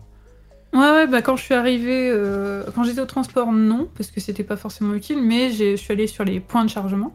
Ouais. Euh, donc pour voir comment on chargeait les trucs, je suis allée faire la visite des magasins, voir en logistique comment ça se passait. Ça pour l'intégration, franchement, ils sont cool parce que euh, t'as ton, as ton, ton séminaire d'intégration, entre guillemets, où t'as plusieurs services que tu vas voir. Mhm. Et donc moi j'ai le directeur des magasins qui m'a récupéré, qui m'a dit alors je vais te montrer comment ça marche chez nous. Et vas-y, on va visiter l'entrepôt. Bah ça c'est un tel, un tel. Tu serres la main à tous les mecs qui sont avec leur petit, leur petit porte transpalette, oui, à toute vitesse. Euh, et j'ai vu les, points de chargement en vrac, donc ceux qui sont chargés en citerne. Donc super intéressant. Et quand je suis rentrée au service planification de prod, donc j'étais en planificateur de proximité au début avec ma chef, ben, qui elle venait de l'extérieur aussi, qui, était arrivée euh, cette année-là, ben, on, a, on nous a dit ben, vous allez visiter euh, tous les plus gros ateliers de l'usine. Et donc, bah, tu prends tes équipements de sécurité, tu as le directeur de l'atelier qui vient te voir, qui te fait faire tout le tour du flux de production. Mhm. Donc, tu commences au début, puis tu finis, tac, tac, tac, tac, tac, jusqu'au point final euh, de, d'ensachement en fait, où tu as ton produit en poudre ou en liquide ou quoi qui est mis dans des sacs, ensuite mis sur des palettes. Conditionnement. Ouais, au conditionnement. Ok. Et donc, toi, non, j'ai pu voir tous les flux, ouais. Alors, toi, tu as, un équipement de sécurité personnel? Oui, tous. Et donc, il y a quoi dedans? Tu as. Alors, euh, ça dépend de, de, ton, de ton boulot. Si tu es au laboratoire, parce que on a un laboratoire d'analyse sur place pour la qualité des produits, ben là tu vas avoir des lunettes de protection, tu vas avoir une blouse, tu vas avoir euh, des chaussures de sécurité, donc euh, chaussures montantes, euh, semelles antidérapantes. Ouais. attends, je, t'arrête, mais je, parle de toi. Alors moi j'ai la chaussure de sécurité, la paire de chaussures de sécurité. J'ai une veste jaune pour quand je me déplace dans l'usine pour être toujours visible parce que t'as beaucoup de, camions etc qui se déplacent. Et t'as un casque, casque lunettes. Casque lunettes. Avec ton nom dessus. Oh, c'est vrai? Ouais. T'as ton nom écrit sur le front Ouais, t'as ton nom écrit sur le front pour qu'on puisse euh, t'identifier. Parce de loin? fait, euh, Ou c'est euh, juste un tout petit machin là oui. Non, c'est un petit machin. En plus, on avait retrouvé un vieux. Tu sais, les vieux trucs avec les lettres un peu en relief là, donc on, s'était tous éclatés à se mettre ça sur les casques. D'accord. Ah, c'est. Ouais. C'est le nom, prénom. C'est pas écrit Jojo. Non, non. D'accord. et sinon, le... je pense que t'as la RH qui arrive dessus qui dit non, non. Ouais. et t'as as l'intitulé du poste aussi? Euh, Non, parce qu'en fait, t'as un badge. Ouais. Euh, t'as ton, as ton badge perso, mais t'as pas. Non, t'as pas l'intitulé du poste dessus, non, non. Tu te balades jamais sans ton badge? Jamais, t'as pas le droit. Il est magnétique, il, il permet de passer des portes? Oui, avec un niveau de sécurité. Il y a plusieurs niveaux de sécurité dans l'usine? Bah, t'as certains ateliers où il y a que les équipes de production euh, dédiées qui peuvent rentrer sur l'atelier. Ouais. Ceux où il y a la bah, farine. Euh, voilà. Extrêmement bah, dangereuse. T'as pas envie que n'importe qui puisse rentrer sans que ça soit prévu et puis qu'ils connaissent pas l'atelier, ils se cassent la figure, ils pètent un truc. oui, bien sûr, oui. Donc toi, pas tellement parce que c'est à risque, c'est plus parce que bah, tu connais pas, donc tu as des chances de, de, te tromper de chemin, de oui, finir puis entre pas deux. forcément quelque chose à foutre là. oui, voilà, tout simplement. En général, si tu visites, faut que tu appelles d'abord. Voilà, ça part par d'attraction, il y a quand même des gens qui bossent. Le, midi, tu, je suis, on va revenir à la routine, hein, mais c'est juste j'ai mhm. des questions qui me viennent. Le midi, tu manges avec qui? Euh, Ça dépend. Euh, Autour de ta table, assis à côté de toi. C'est-à-dire, euh, enfin, non, à deux échelles. Est-ce qu'il y a plusieurs cantines ou est-ce que c'est la même cantine pour les ouvriers, les, les cadres Non, il y en a qu'une, tout le monde mange en même temps. Ok. Et donc, à, à, tour de ta table, toi, tu manges plutôt avec des gens qui ont le même poste que toi ou tu peux manger avec des gens qui viennent d'ailleurs? Euh, non, moi ça dépendait. Euh, quand j'étais à l'ancien service, je, bossais, je mangeais beaucoup avec des chefs, parce que je mangeais avec ma chef qui elle mangeait avec ah, la chefs. J'étais avec des ouais, à fond. euh, c'est ce qui m'a amené jusqu'à mon nouveau poste. Ah bon bah voilà, le réseautage inter-entreprise, intra-entreprise. Et toujours le, Le réseautage, c'est important. Ah. et donc là, actuellement, ben, quand, il va encore à la cantine, on mangeait plutôt avec mon service. En général, on mangeait avec nos services. Mais c'est un peu, comment dire, de manière satellite, tu as un peu des gens d'autres services qui se connaissent d'avant, parce que des gens bougent beaucoup en interne dans cette boîte. Euh, donc d'autres services qui viennent, tiens, on se connaissait d'avant, donc on mange hmm. ensemble. Donc tu découvres des services euh, différents. Et quand j'étais en alternance, on se faisait des repas entre alternants. D'accord, ok. Ce qui était sympa aussi, parce que tu connaissais pas forcément tout le monde, et tu disais, ben tiens, il n'y a pas un alternant qui bosse à tel service, si, ben tiens, on va l'inviter, comme ça il mangera pas tout seul tel jour. Euh, Mais elle doit être gigantesque la cantine. Oui. Et donc, du coup, il n'y a, a, pas une géographie euh, dans la cantine? C'est-à-dire, il y a le coin des ouvriers, le coin des. Non, non, pas du tout. Euh, alors, on a chacun, chacun à sa table plus ou moins habituelle. Donc, euh, si tu arrives toujours à la même heure, tu sais que tu auras plus ou moins de la place à ce niveau-là. Mhm. mais non, moi, j'ai mangé dans plein de coins différents de la cantine. C'est des petits îlots, mais, mais pas, pas des grosses des masses tables, de. En fait. T'as que des grandes tables, donc ça t'arrive de manger à côté d'une équipe d'ouvriers. Ouais, d'accord. là avant toi, puis c'est tout. Non, non, il n'y a pas vraiment de. Par contre, les gens d'eux-mêmes, je sais que par exemple, mon service, tu vois, ils aiment pas trop manger avec les patrons.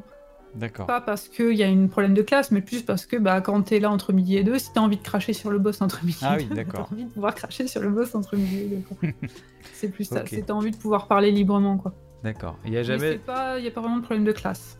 Il n'y a jamais de combat de purée euh, avec les cuillères là Parce que vous avez, ce qu'il faut pour faire de la mousseline. Non, mais ah, j'avoue, il y a de quoi faire. Il faudrait faire un jour une bagarre géante. Merde. On a des sacs de une tonne, tu peux faire ce que tu veux. Avec. Mais je le rêve. Faudrait, faudrait discrètement ouvrir un robinet dans le stock d'une tonne d'amidon pour voir ce qui se passe. en plus, l'amidon, au début, quand c'est transformé, c'est de la colle le truc. Parce que tu en as à un certain niveau de transformation, tu l'utilises pour faire la colle pour le carton. Donc laisse tomber, tu te ressauces dessus, euh, c'est fini. Ouais. À un moment, on, a, on avait l'année dernière, on a, on a eu une grande campagne de journée de nettoyage. Donc en fait, tous les, tous les services étaient invités à euh, venir visiter l'usine et à aider en fait au nettoyage de l'usine. Donc ça te permettait euh, de débarrasser plein de trucs, etc. C'était volontaire, hein. tu, tu, venais spécial, sur, bénévolat. Ah, et euh, donc tu étais exempt de travail ce jour-là et tu, tu, voilà, tu, tu disais est-ce que je peux venir Comme ça, ça te permettait déjà de parler avec les équipes de prod avec qui tu parlerais pas habituellement. Ok. Et on était à un truc au niveau des sucres. Tu y allais donc Ouais, moi j'y suis allée. Euh, ouais, parce qu'en plus j'avais pas souvent été à cet atelier-là et il y avait du sucre qui collait partout, de la pâte de sucre. C'était infernal à laver. T'étais là avec ton truc comme ça. du caramel. C'était horrible. Ouais, c'était du caramel. ok. Euh... Et ben, continuons la routine parce qu'il reste au moins le vendredi, mais peut-être encore un peu de jeudi. Bah, jeudi en général, euh, moi je je fous rien. ouais. Non, le jeudi. Un peu plus calme.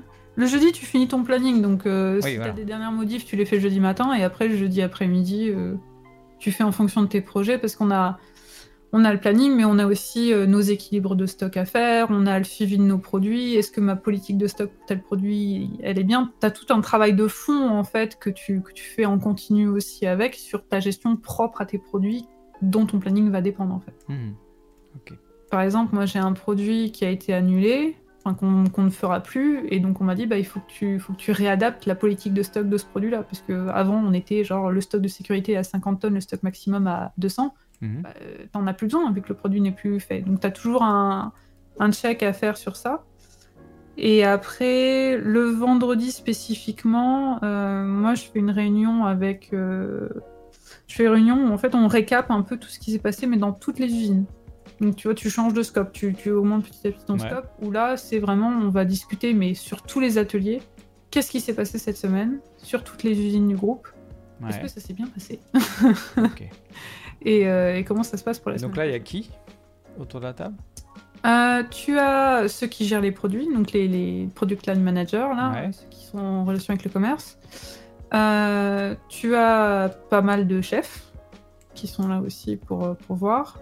Euh, tu as le responsable du planning qui est là.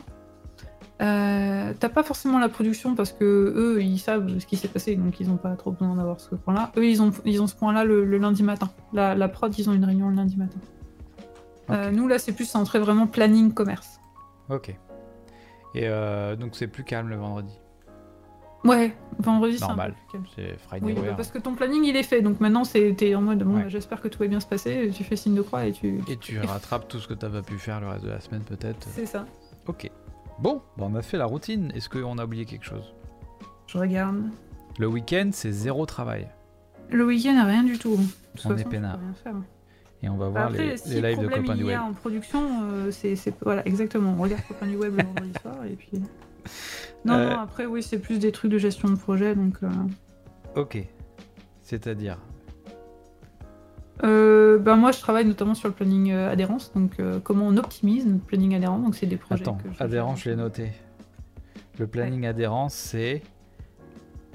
est-ce que, les oui, ça correspond bien à ce que, tu avais Oui, ça y est. Ça commence à rentrer, mais c'est très dur hein, chez moi. ok. Je vais jeter un œil quand même aux, aux, questions que m'a posé le Discord, parce que j'en ai eu pas mal. Et euh, oui, j'ai vu. Alors, j'ai pas tout gardé, parce que, enfin, de toute façon, on peut pas tout faire.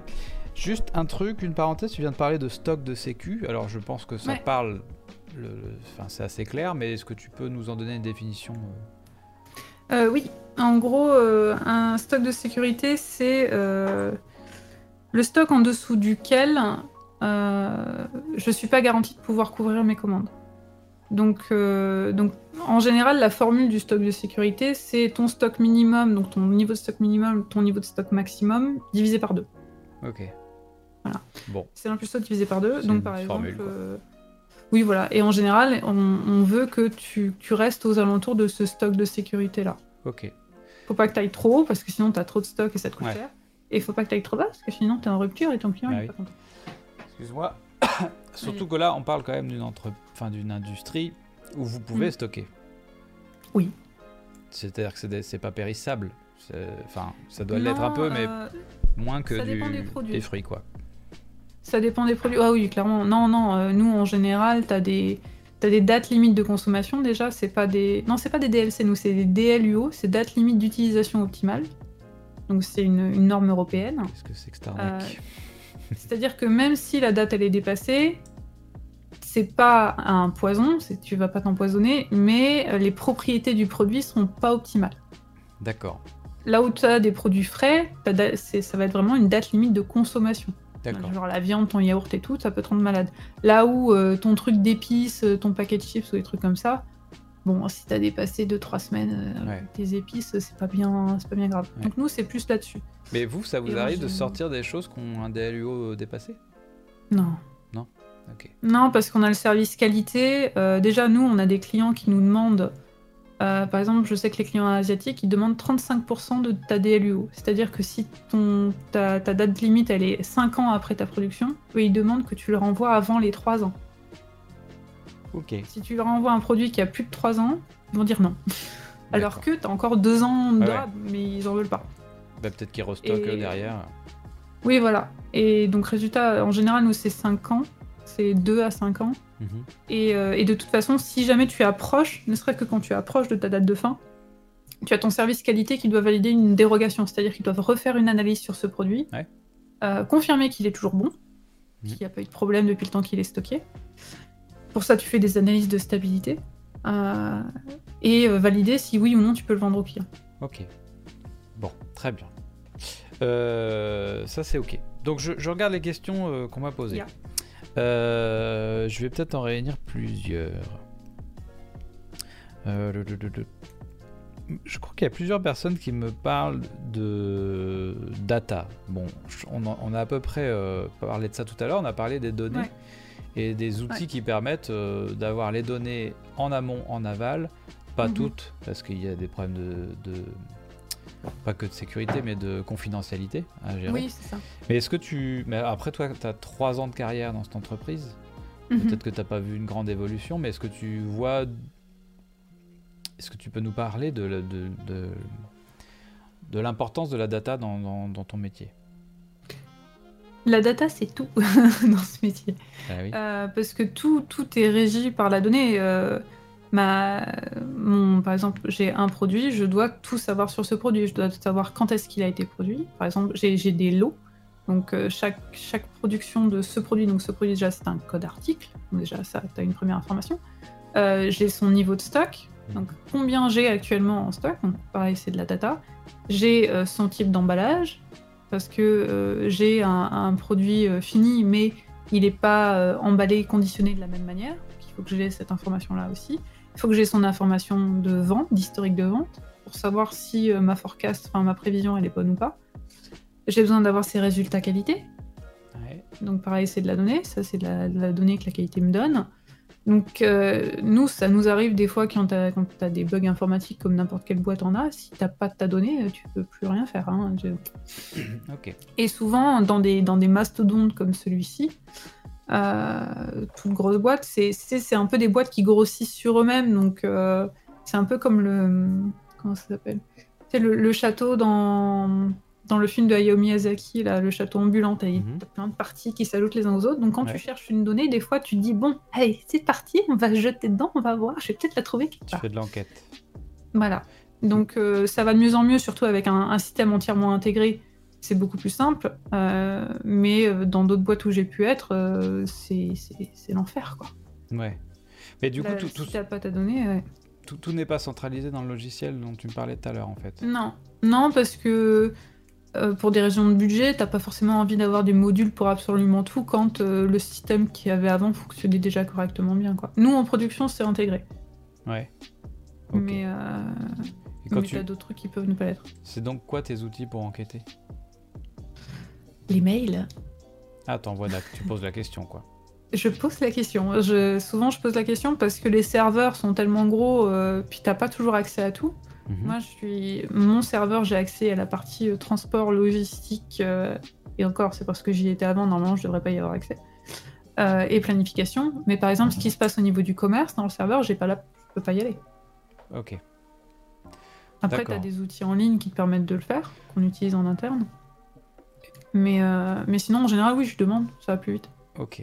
Est-ce que donc, est-ce que tu constate quand même une tendance à ce que toutes ces datas soient de plus en plus facilement accessibles et de plus en plus interconnectées ou pas Oui, bah c'est le but, c'est le but. Hein, euh, Et alors c'est le but dans un monde capitaliste, on comprend vite pourquoi, mais du coup est-ce qu'on n'a pas peur d'arriver à de l'automatisation euh, qui petit à, petit peuvent faire disparaître des postes?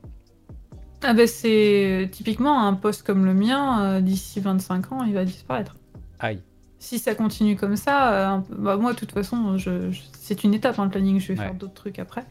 Euh, mais tu as des, as des postes comme ça euh, qui aujourd'hui sont gérés par des humains avec toute une notion d'échange, de relations, etc., qui demain, quand ça sera complètement interconnecté, quand tu auras en plus, tu ajouteras l'intelligence artificielle par-dessus et des optimisations comme ça, bah.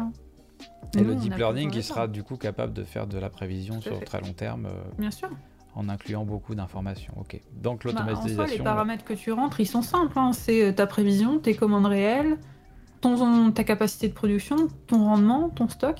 Ouais. C'est bon, t'as fini, t'as ton planning. Hein. Bah du coup, peut-être que toi, enfin, c'est même une certitude, t'es bien placé pour savoir où est le facteur humain qu'une machine aura du mal à, hmm à remplacer. Bah, les aléas.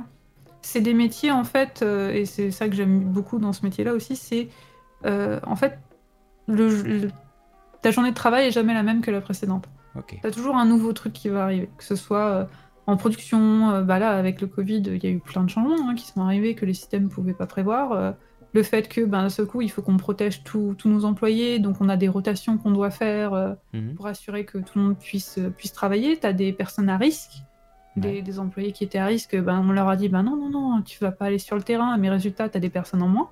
Donc tu as eu des appels à bénévolat. Ils ont demandé à des gens qui étaient dans les bureaux, qui avaient peut-être un peu moins de travail, vu que ben, il se passait moins de trucs avec le Covid. On a dit est-ce qu'il y a des gens qui veulent venir en prod Ok. Pour aider les équipes? Ça, c'est pas des choses que tu peux prévoir. Euh. Tu, n'as pas fait, toi? Non, non, parce que moi j'étais occupé full time. ah oui, d'accord. Niveau planning, on n'a pas chômé cette année. Parce que toi, tu as été très impacté par cette histoire de Covid. T'étais. Euh... Ouais. Là, ça s'est calmé, mais. Euh, Parce que oui, tu devais gérer tous les retards, les manques de stock, les trucs comme ça, quoi. Ah, bah surtout que le moins, la, moindre petite goutte qui se passe dans le monde voilà, du consommateur, tu as ce qu'on appelle un effet, un effet papillon, hein, un bullwhip effect, un, effet coup de fouet, qui fait que toi, tu vas te prendre une montagne d'informations et de demandes de la part de tes clients. Par exemple, un temps, ils ont dit que peut-être la nicotine, tu sais, ah ça, mhm. pouvait machin, voilà. Soigner le. Je, je dis pour les gens, mais il était question que la nicotine soigne le Covid. Ou empêche de l'attraper, je sais plus exactement. Vente de Nicorette qui augmente. Ouais. Et euh, entre autres, euh, nous, on a eu, dans une usine aux États-Unis, ils font du sucre pour les chewing-gums de nicotine. Et ben alors là, la demande qui est arrivée, demande complémentaire, plus 1000 tonnes euh, pour le sucre, pour la Nicorette. Ok, Et toi, t'arrives, t'avais pas du, tout vu ça venir. Quoi. Donc d'un côté, t'as ça. des demandes qui ont augmenté très fort. Et de l'autre, t'as une chaîne de production qui est un peu plus qui, a un ah peu bah, plus de mal parce qu'il y a moins de monde, il y a, des, conditions de distanciation sociale ouais, les, à respecter. Les ont galéré. Les bonbons, euh, ça a galéré. Parce que ben, t'as moins d'anniversaires, t'as moins de fêtes, les gens se retrouvent pas. Donc les ventes de bonbons, ils ont chuté. Tous les trucs qui tournent autour du, du catering, des événements, les plats préparés, les trucs comme ça, ça a chuté, ouais. D'accord, donc toi, t'étais au milieu de la tempête. Ouais, ouais. D'accord. Ça s'est un peu calmé, mais en mai, c'était fun. Ok. C'est marré. Donc en fait, ton métier, euh, ça, ça, une, il arrivera sans doute un jour qu'une intelligence mm. artificielle arrive à gérer ça, mais ça sera pas fait de manière humaine. ça sera des mails ou des trucs comme ça. Donc, donc il y aura toujours quelqu'un. Peut-être que les, les 8 personnes qui font ton métier dans l'entreprise seront remplacées par une seule personne et le reste. C'est ça. Oui, oui, ça sera. Je pense que ça sera simplifié. Euh, et après, il faut que ces personnes-là, de toute façon, tu les mettes quelque part. Hein. Tu peux pas tu peux pas juste les virer. Euh, donc as... Mais déjà aujourd'hui, euh, as beaucoup de boîtes qui font, qui font des plans euh, de retraite anticipée, qui font des trucs comme ça. Hein. Ah oui, qui commencent à déjà aller vous pousser. Bah nous non, parce que bah, en France, en termes de technologie, on est un petit peu ralenti, mais quand tu vois par exemple Amazon, c'est un très bon exemple. Ah, tu parles par rapport au Covid? Non, par rapport à, l'évolution des technologies. Ok, d'accord. Ok. Amazon, c'est un truc de malade. Avant, ils avaient je sais pas combien d'employés. Euh, après, de toute façon, c'est que des intérimaires, donc ils s'en foutent un peu. Ils avaient que des intérimaires et tout. Euh, maintenant, c'est les, c'est les robots. Ouais, ouais. C'est des robots qui font le taf. Dans les entrepôts. Euh, j'ai vu une pub à la télé où ils disaient qu'ils étaient heureux de bosser chez Amazon. oui, ils, ont l'air ils ont l'air ravis. Allez. Il y a une super vidéo d'un Américain, John Oliver, qui a fait une vidéo sur les, les, les entrepôts spécifiquement sur Amazon, où il commençait justement par une vidéo de pub d'Amazon en mode Oh, regardez, ils sourient tous, c'est génial. Et à la fin, euh, après avoir raconté toutes les horreurs euh, qui se passent dans ces entrepôts-là, ils ont refait une, une pub adaptée. oui, d'accord. Les mecs qui disaient Je pleure tous les soirs en rentrant chez moi. Ma bah oui. D'ailleurs, il me semble que pendant le Covid, ils n'ont pas vraiment protégé leurs employés euh, dans les entrepôts, d'ailleurs. Non, non. donc c'est contre ces gens-là que nous sommes en concurrence. donc ça fait compliqué. Ouais, vas-y. Le problème d'Amazon, c'est que c'est des trucs très très interconnectés. Donc il y, a beaucoup de gens qui veulent y bosser. Enfin, dans mon métier, il y en a pas mal qui veulent y bosser. Moi, j'aime pas trop la distribution parce que c'est un monde un peu ingrat. Parce que c'est que des économies. Tu, dois économiser partout parce que tu fais très peu de marge. Alors qu'en industrie, euh, c'est des tels volumes que que tu, disons, as suffisamment d'argent pour assurer le fait que tes employés, euh, ça se passe bien, quoi, que tu puisses gérer l'humain. Euh, là où par exemple dans l'automobile c'est un enfer. Enfin, ils ont tellement peu de marge que c'est économie d'argent tout le temps. Mais distribution comme Amazon, ils ont des process tellement précis que, alors certes, pour apprendre des processus, pour apprendre des technologies, c'est super de passer par chez eux. Par contre, humainement, t'apprends que dalle. Bah Et euh, en termes de, contact, de gestion, de gestion d'équipe, de gestion de projet, c'est pas ouf. Quoi. Bah ouais si quelqu'un bosse pour Amazon, n'hésitez pas à me contacter. Je peux aussi discuter avec vous, ça me ferait plaisir. Vraiment. Euh, du coup, je, ça me fait rebondir avec une question de French euh, Space Scientist qui n'est autre que l'invité précédent de la méthode. Euh, est-ce que tu fais appel à des outils de prédiction? Alors, moi, non. Enfin, moi, je reçois la prédiction directement, mais tu as le service Demand Planning Demand Non, non, Demand, la demande. Ah, demand, ok. Euh, planification de la demande, qui eux, en fait, ont le même outil que nous, mais le module avant ah. nôtre, qui est le module de prévision. Ils ont payé le, DLC euh, pour avoir les prévisions. Et donc, eux, ils vous envoient ça. un module de prévision. D'accord. En fait, euh, il, bah, comme j'avais bien aimé sa question, où en fait, nous, les prévisions, enfin, la plupart du temps, les prévisions, tu, tu fais un mélange de ton historique, ouais. donc ce qui s'est passé les années précédentes avec ces clients-là, et les volumes que les clients ont voulu prendre. Donc à chaque fois, tu fais tes, tes, contrats pour, par exemple, là aujourd'hui, on est en train de terminer les contrats pour l'année 2021. Mhm.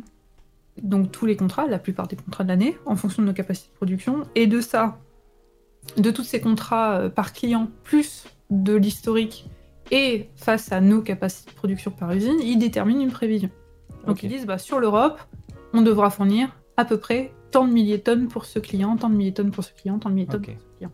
Et nous, on va recevoir ça consolidé, parce que moi, j'ai pas forcément la vision pas client. Je peux l'avoir si je le veux, mais c'est pas le plus important pour moi. Moi, tout ce qu'il faut, de toute façon, c'est que je fournisse la quantité. Peu importe le client pour lequel je le fais, ça devient, ça devient important si justement j'ai pas suffisamment de quantité et là, je veux dire, bah, qui est-ce qui passe en premier? Est-ce que je pourrais pas livrer tout le monde? Et là, le client va être important. Parce que tu vas pas livrer un client qui est dans ton top 10 en termes de rentabilité, VS euh, le client euh, qui te prend 2 tonnes par an. Euh, pareil, il attendra un peu. Quoi. Ok. Bon. Mais du coup, cet outil-là, il se base sur un algorithme ou sur mhm. de l'analyse humaine, mais pas encore sur des du deep learning ou de l'intelligence euh, Non, d'accord, ok. Non, on n'est pas là. Nous, non, nous, je pense que ça, on n'y arrivera pas avant 5 ans, je pense. Ah, t'es précise quand même. Bah, je, je, sais qu'il y a un service qui travaille. Euh, interne On a un service qui. Ouais, un service interne qui travaille sur l'usine du futur, entre guillemets. Genre, quelles sont toutes les améliorations qu'on va pouvoir faire pour, euh, pour, se perfectionner en termes de technologie? Donc, c'est très drôle à voir parce que toi, tu arrives, tu as ta réalité du terrain ou tu as tes, tes bases du terrain qui sont ce qu'elles sont, et eux qui voient des plans sur la comète et tu dis oh tu vas loin, pas tout de suite. Mais ces gens-là, ils font de la euh, com interne pour que vous soyez au courant de ce qu'ils font comment Ouais, ouais, ils nous font des, des, formations, ils nous montrent un peu sur quoi ils travaillent, on a de la com et tout. Non, non, ça c'est pas caché. D'accord, bon, c'est bien. Il y a peut-être une partie qui est cachée, mais dans ce cas-là, je suis pas au courant. Oui, alors après, quand ils vont faire euh, ils vont faire un miroir en amidon d'un kilomètre de diamètre, j'ai entendu dire. Enfin, ça, c'est pour revenir sur l'épisode précédent. Mais j'étais pas censé le dire qu'il était un amidon, donc euh, c'est un ah, secret. c'est faux, hein. N'allez pas chercher miroir en amidon, c'est faux. Euh, ça n'existe pas. Pas encore. Euh, on va ensuite. Alors, il y a Tibalator sur le Discord qui a beaucoup insisté sur tes outils. Donc on, a, on a vu ton logiciel. Est-ce que tu as d'autres mm. outils dont tu nous as pas parlé? Euh, alors, il, il, a même été jusqu'à me demander ta formule préférée sur Excel. Oui, j'ai vu, j'ai rigolé. Ma formule préférée sur Excel, c'est recherche V. C'est quoi recherche V? Recherche V, ça te permet de connecter deux fichiers en fait. C'est que tu as une clé de connexion. C'est par exemple, euh, j'ai mon premier fichier avec, euh, bah, tiens, on va prendre ton exemple, avec mes numéros de département, euh, et, mes noms de département. Et j'ai un deuxième fichier. Je, fais une parenthèse parce qu'en ce moment, je suis obsédé par les numéros de département. Donc les gens comprennent dans, quand ils verront cette vidéo. En ce moment, j'essaye d'apprendre mes numéros de département. Effectivement, j'essaye de mettre en place des outils pour le retenir. Voilà, je te laisse continuer. Donc tu as, ton premier truc qui est ça, et tu as ton deuxième fichier où tu as les villes et, euh, et les numéros de département, mais tu pas les noms de département. Et c'est pas dans le même ordre, donc tu peux pas juste t'amuser à ah faire copier-coller ou prendre les uns après les autres. Donc tu vas faire ce qui s'appelle une recherche verticale, donc c'est que verticalement les uns après les autres, tu vas regarder ce que c'est. Euh, où tu vas dire, ben, ma clé commune entre les deux, c'est le numéro de département. Donc je veux chercher le numéro de département dans ton premier fichier et je veux que pour chaque numéro de département, tu me renvoies le nom du département qui est sur la même ligne. D'accord. Parce que tu as, as, ton truc vertical comme ça. Et quand tu fais du traitement de données et que notamment tu dois rassembler plein de données, c'est ouais. Ok, donc ça te permet de, ouais, de rechercher une information dans plusieurs documents à la fois.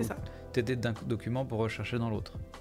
Euh, d'un document pour rechercher dans l'autre. Après, des... aujourd'hui, tu as, as, des logiciels de traitement de données qui. Parce il y a beaucoup de gens qui critiquent Excel parce qu'ils disent que c'est quelque chose qui date des années 80, qui hmm. n'a jamais vraiment évolué et qu'on utilise encore comme si c'était le Saint Graal, alors que tu as beaucoup de, logiciels de traitement de données qui peuvent te permettre en fait de rassembler tous tes fichiers Excel, de faire des, recherches croisées, de faire de la, du traitement de données croisé, hmm. où tu gagnes un temps fou en fait. Ouais. Euh, donc moi, il y a Tableau, qui est un logiciel de traitement de données comme ça, qui n'est j'ai tapé dans le micro, qui n'est pas, euh, qui n'est pas utilisé par ma boîte encore, mais que moi j'aime bien utiliser. Mais du coup, c'est un tableur. C'est un outil démocratisé. C'est quand même un tableur. Je pourrais m'en servir pour ranger mes départements par. Non, euh, d'accord. Lui, c'est un logiciel qui traite des documents issus C'est vraiment du traitement de données, ouais. D'accord. Ça remplace pas Excel, quoi. Non. Ça, ça perfectionnalise Excel. D'accord, ok.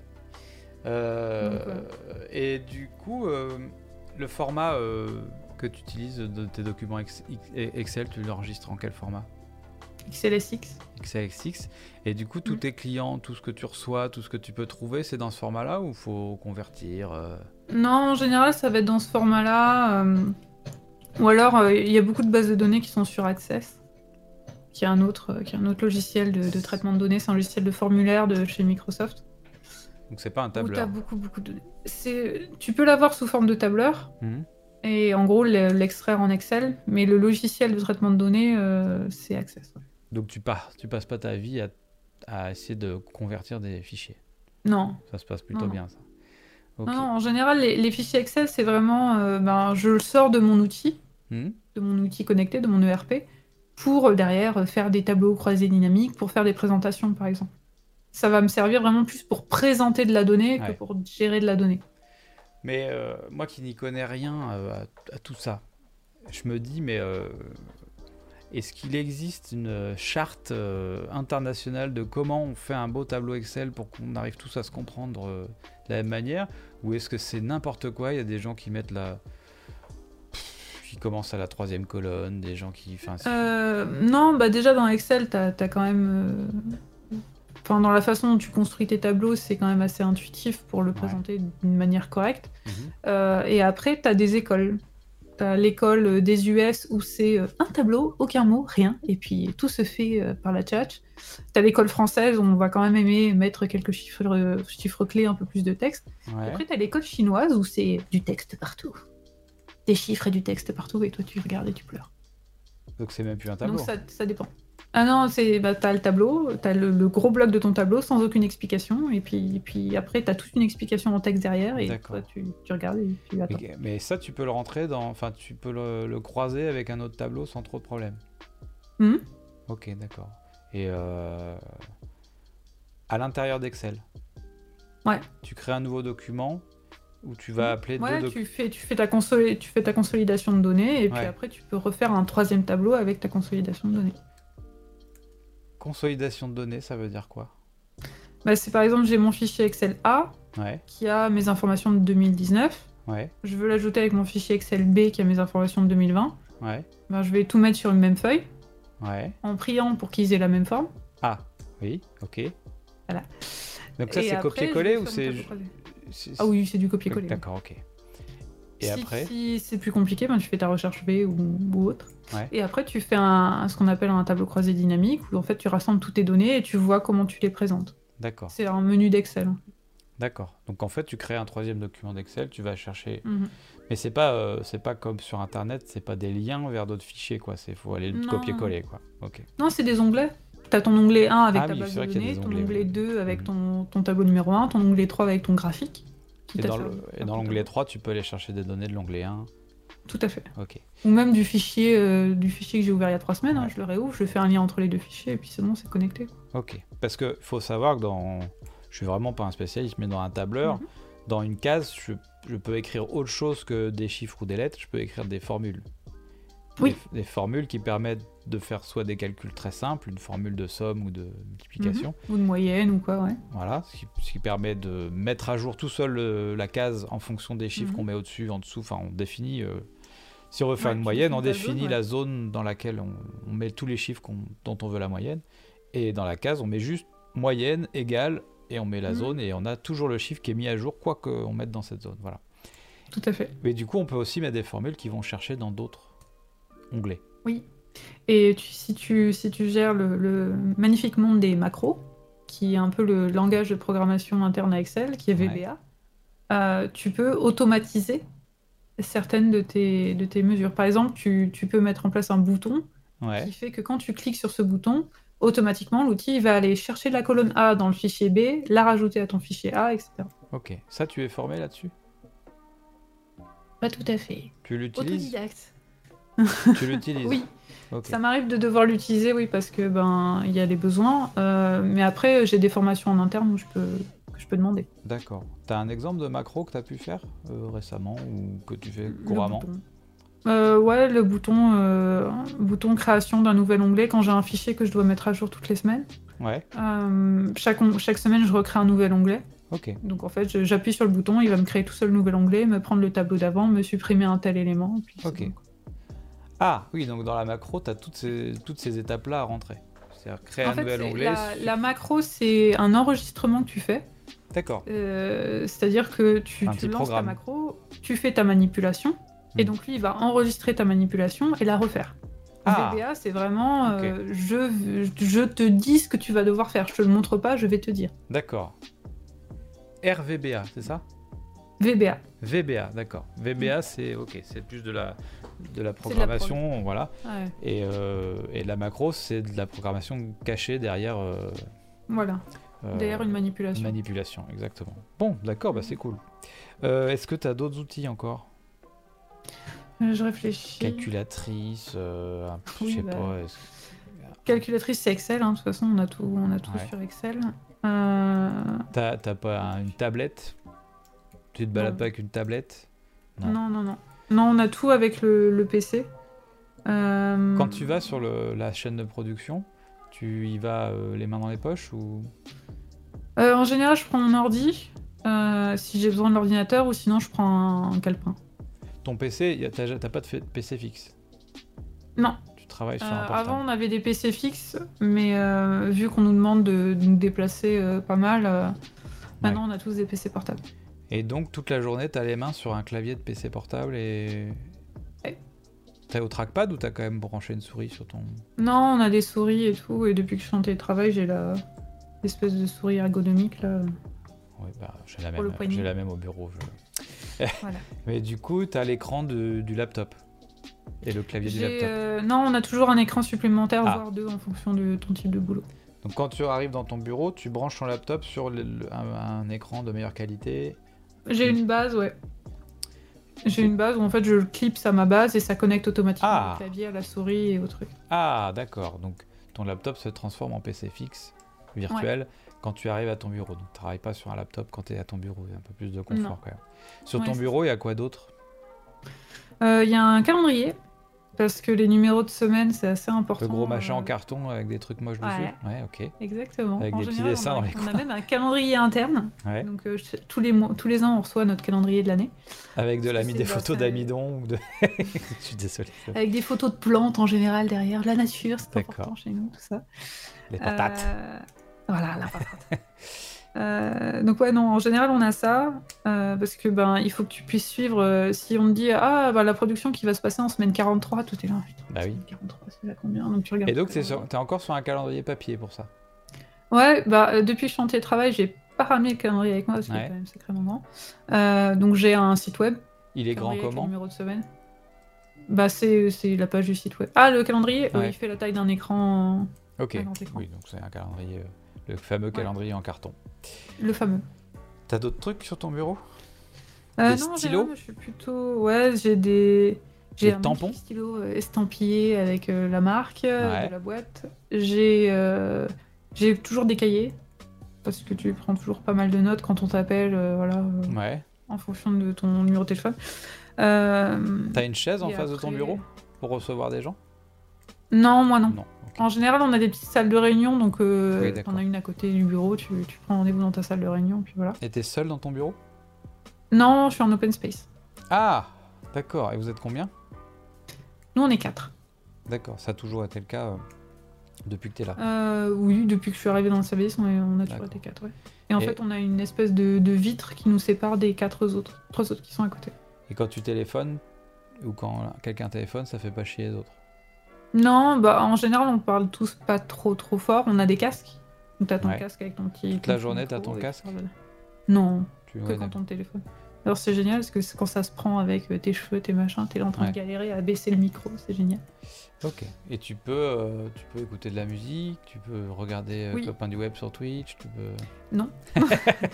Sinon, tu le dirais pas. Déjà parce que je crois qu'avec le réseau interne, je peux pas toucher. Ah oui, euh, Twitch, il y a une grosse photo de, d'amidon qui t'empêche de passer. C'est ça. Euh, donc euh, Twitch, non, je peux pas trop. Après, la musique, c'est autorisé du moment que c'est pas trop fort, si fort que ça embête les autres. Je sais que j'ai des, collègues qui travaillent au service douane, par exemple. Eux, ils ont carrément la radio dans le bureau. Ah oui. Parce qu'ils sont tous, euh, ils sont tous d'accord, donc ils ont la radio, ils ferment la porte, puis ils mettent la radio dans le bureau. Nostalgie. Euh, ok. C'est à peu près ça. Alors, Tibalator avait aussi demandé quels étaient les risques de ton métier. Alors, on a vu que tu avais été, équipé quand tu descends dans les ateliers. Est-ce qu'il y en a d'autres? Ceux du vol de données, ceux du... Oui, bah nous, on a, on a quand même Enfin, c'est une industrie qui, qui, a beaucoup de formules, c'est de la chimie hein, euh, à la base. Euh, donc, tu as pas mal de secrets de conception euh, que nous, on touche même pas parce que ben, on n'est pas dans le service développement, mais tu as quand même de la propriété intellectuelle. Je sais que par exemple, moi, quand j'ai fait mon mémoire de fin d'études, mhm. j'ai dû le faire valider par mon chef, qui l'a lui-même fait valider par le service de protection des données, pour s'assurer que j'avais pas dit de conneries, quoi. Ok, d'accord. Ou trop dit. Parce que voilà, ces industries-là, c'est très concurrentiel. Oui, d'accord. Donc c'est plus là une histoire de, concurrence et de, mm. de risque d'espionnage industriel, quoi. C'est ça. T'as pas d'autres risques bah, C'était quand même une usine classée Céveso, donc il y en a, mais euh, est-ce que, est que, vous avez une euh, formation de qu'est-ce qui se passe s'il y a une explosion dans l'usine Oui, euh, en fait, quand tu arrives, la première fois où tu arrives, tu as une formation de sécurité. Ouais. La semaine où tu arrives, où en gros ils te disent ben, comment te déplacer, parce que ben, quand tu te déplaces, tu as des camions, tu as des transpalettes, donc tu as des risques d'accident. Euh, nous, on a un compteur à l'entrée de l'usine, combien de jours se sont passés depuis le dernier accident. Mhm. Ah oui euh, Et là, il est actuellement sur quel euh, chiffre? Bah, Je sais pas, j'ai vu que je suis pas retourné. Bah, depuis quand tu es parti, il était à peu près à combien? Alors, je sais qu'au magasin, ils avaient fêté 1000 jours sans accident. Pas mal. Ouais, franchement, super chiffre. Euh, après, nous, ça arrive que ce soit des accidents mineurs. Euh, il trébuche euh, dans un escalier, il se casse la figure. voilà, il a Quelqu'un se casse la gueule dans un escalier, on remet le compteur à zéro? Oui. Putain, les boules. c'est juste avec il trébuche. Et merde Et t'as un rapport à chaque fois qui est envoyé à toutes les personnes en mode il s'est passé ci. Bah, c'est Thierry, il est juste trébuché sur, sur un gobelet, c'est bon. Voilà, donc euh, non, non, euh, ça ils font, ils font gaffe. Donc euh, les risques, c'est ça, hein, c'est c'est une grosse usine, il y a, y, a, beaucoup de déplacements, il y a beaucoup de camions. Après, non, ouais, c'est t'es à ton bureau, donc tu, tu, as le risque du travail de bureau, d'avoir mal au dos.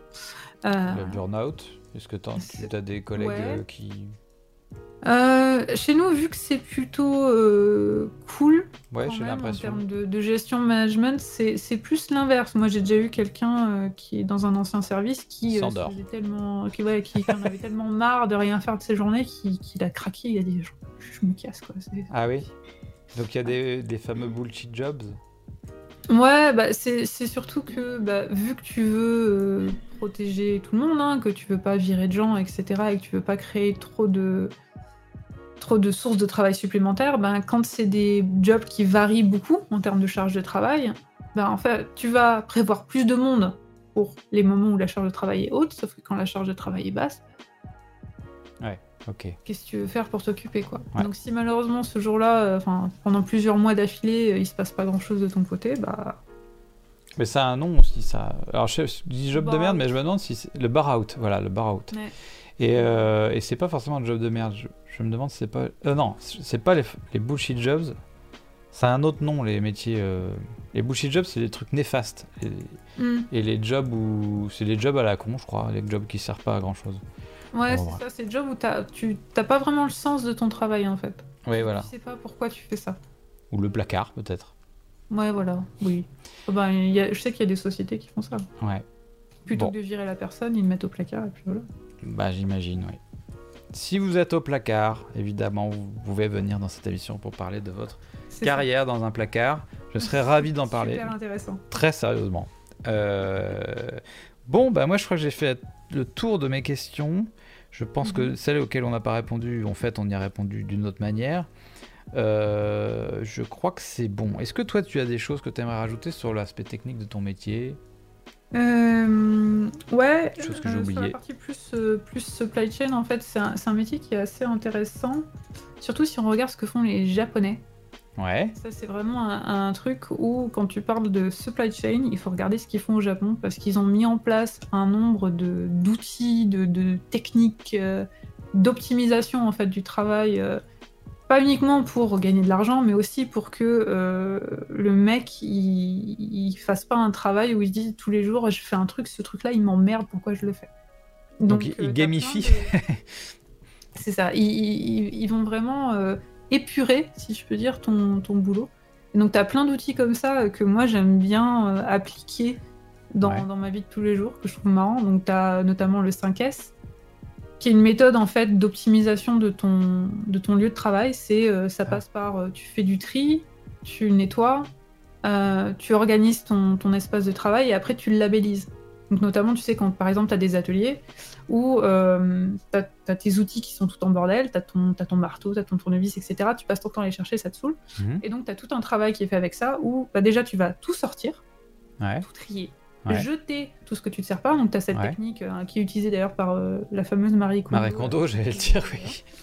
Euh, ou si ça fait plus de 6 mois, tu le mets là, si ça fait plus d'un an, tu le jettes, etc. Bah, ça vient de ça, hein, ça vient de cette technique-là. Et après, tu labellises tout et tu le mets dans des emplacements dédiés avec des emplacements de couleurs. Notamment, tu as certains ateliers, ils ont des scratchs carrément avec des, couleurs pour dire ce marteau, la place de ce marteau, elle est là, je le range là. D'accord. Avec des indicateurs visuels en fait. Ils travaillent beaucoup sur les indicateurs visuels. Donc ça, moi, j'aime bien. Et euh, t'as un truc que je trouve super drôle, c'est le diagramme spaghetti. Ah, attends. Tu l'appliques, ça Dans ton bureau? Ouais. Alors, explique-moi. Ben, On reviendra hein, sur le diagramme spaghetti. Hein. Je, le note pour pas l'oublier. Mais tous les ans, tu fais un nettoyage.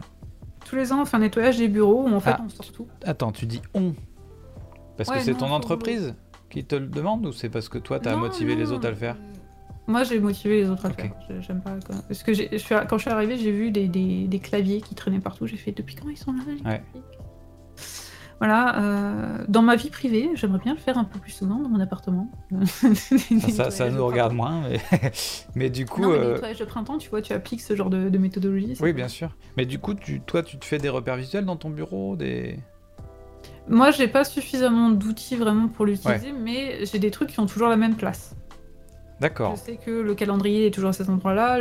Quand j'ai plein de dossiers qui commencent à sortir, je les, je les retrie, je les reclasse euh, avec euh, des, des couleurs, euh, des post-it, des couleurs, etc. Vas-y, raconte des post-it. Avec quoi sur les post-it? Bah, sur tes... en fonction de ton type de produit, genre j'ai tel atelier, bah, tout ce qui concerne ton atelier, je vais le, je vais le garder de ce côté-là. Attends, attends. matériellement, ça veut dire quoi? J'ai du mal à voir. T'as des tes post-it, tu les, tu les colles où? Sur ton dossier. Ah, sur le dossier, d'accord. Ouais, ouais. Oui, d'accord. Avec des codes couleurs que tu t'es mis en place et tout ça. Ouais, c'est ça. D'accord, ok. Donc tel atelier égale telle couleur, ça fait beaucoup de couleurs de post-it, ça. Oui. et t'as des feutres de couleurs, t'as des, des stylos de couleurs? Non, ça non, euh, parce que faut, quand même être un petit peu. Marie Kondo, justement, épurer un petit peu ton temps de travail. J'ai qu'un stylo, ça me suffit. D'accord. Euh, déjà, les post-it, c'est suffisant. Ouais, c'est minimaliste ton bureau. Oui, Ouais, parce que moi j'ai toutes les données sur mon ordinateur, donc euh, j'ai pas besoin, à part les dossiers justement par atelier sur les, les trucs écrits, euh, j'ai pas besoin de beaucoup, beaucoup de dossiers. Par exemple, ceux qui travaillent en planning de proximité, enfin le planning de court terme, eux mm. ils ont leur, euh, ils reçoivent toutes les commandes par, par imprimante. Ah d'accord, ok. Donc au niveau du papier, donc le but, à terme ils vont les avoir que par numériquement. Mais d'ailleurs, avec le Covid, c'était l'enfer parce qu'ils devaient aller les chercher au bureau le matin pour les distribuer les uns les autres. c'était génial. Bon, bah ça va accélérer les choses, c'est bien. Ouais, c'est ça. Et, euh, et, donc, eux, bah, en fonction de leurs produits, ils doivent vraiment classer bah, les commandes que j'ai, c'est bon, j'ai affecté, les commandes qui sont en retard, les commandes qui sont en retard pour des raisons de qualité, etc. Ils ont, ils ont vraiment dû mettre en place un système de tri. Euh, ok, bon. C'est important. Moi, j'ai pas autant de papier, donc j'en ai pas besoin. Le chargé de changement, enfin, le, le, le changement manager, doit être en sueur actuellement pour essayer de régler ce problème. Euh, T'as quand même une plante verte sur ton bureau ou, des photos ou des... Alors, euh, moi, non, j'ai des, j'ai des mèmes. J'ai des mèmes de supply chain. Ah bah alors là, il faut que tu m'en racontes au moins un ou deux. Hein. C'est des photos que tu as euh, imprimées? Ouais. D'accord. Euh, bah, tu as une blague sur le. Comment dire C'est ton, ton stock turnover, donc c'est combien de fois ton stock est entièrement renouvelé. Ouais. Et on veut en général que tu aies un stock turnover entre un certain niveau de chiffre, pour pas que tu aies un stock trop vieux, et aussi pour pas que, bah, à peine ton stock est parti, tu plus rien, ça veut dire que tu pas assez de stock. Ouais. Et, en et j'avais vu un, dessin où d'un mec qui disait c'est bon, on a trouvé le moyen d'augmenter le turnover de stock, où tu voyais la chaîne de production qui faisait des loopings.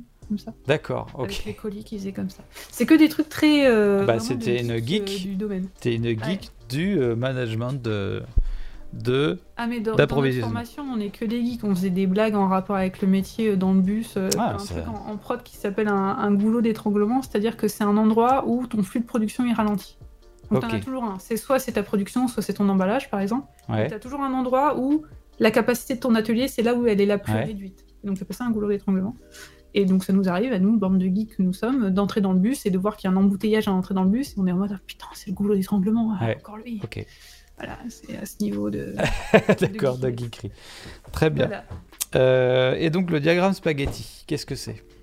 Alors le diagramme spaghetti, c'est en gros, c'est beaucoup utilisé dans les entrepôts. C'est euh, pour optimiser les déplacements. Donc c'est-à-dire que tu vas suivre un opérateur qui va, qui va faire ses déplacements pour aller chercher ses commandes. Avec et une tu caméra vas mapper. Ouais, en général avec une caméra, tu filmes avec son autorisation, bien évidemment. Ou lui, il a une caméra sur le front. Ah. Et sinon, sinon c'est pas drôle. Euh, et, en gros, tu vas, tu vas ensuite avoir le plan de l'entrepôt et tu vas tracer ses déplacements. Et en général, ça ressemble après à un plat de spaghetti, parce que le mec, il va faire des allers-retours un peu dans tous les sens. Évidemment. Et, euh, et, après, de là, tu vas dire, OK, donc les points clés où il va, c'est là, là, là. Et donc toi, tu vas revoir comment il peut réévaluer son déplacement pour gagner du temps et avoir moins de déplacements inutiles. Donc ce, cet acte, en fait, de le suivre et de ensuite mhm. dessiner tout, ça s'appelle un diagramme spaghetti.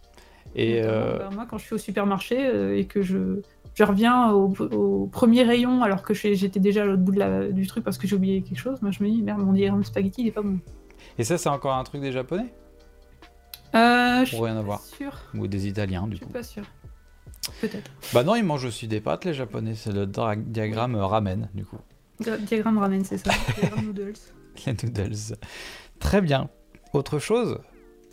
Hmm, non, pour moi, je crois que c'est bon. Mais cool. S'il y a des questions euh, sur le Discord, n'hésite pas, je suis là. Discord ou dans les commentaires sous la vidéo YouTube, ça serait cool si tu as le temps de passer euh, voir. Ouais. Euh, le timing est bon. Bon, on, devait faire une heure, on a 1h45 évidemment. et on aurait pu continuer, je pense, comme d'habitude. bah écoute, du coup, il me reste plus qu'à te remercier. Bah, merci. Et à te souhaiter une bonne fin de journée. Merci. Merci beaucoup à toi. Ciao. Ciao. Et voilà, c'est fini pour cette fois-ci. Alors, n'hésitez pas à nous rejoindre sur Discord pour poser vos questions à mon prochain invité. N'hésitez pas à vous proposer ou à proposer aux membres de votre famille, à vos proches, de participer à cette émission. Ce qui nous intéresse, c'est de poser le plus de questions possible sur la technique en général dans tel ou tel métier, ou si dans euh, une passion ou dans votre condition, si vous avez une condition physique particulière. Ça m'intéresse énormément également. Euh, merci à tous ceux qui soutiennent euh, la chaîne via les dons sur Utip et Tipeee. Et puis, euh, et puis voilà, je crois que j'ai fait le tour de ce que j'avais à vous dire. Et je vous dis à très bientôt pour un prochain épisode de la méthode. Ciao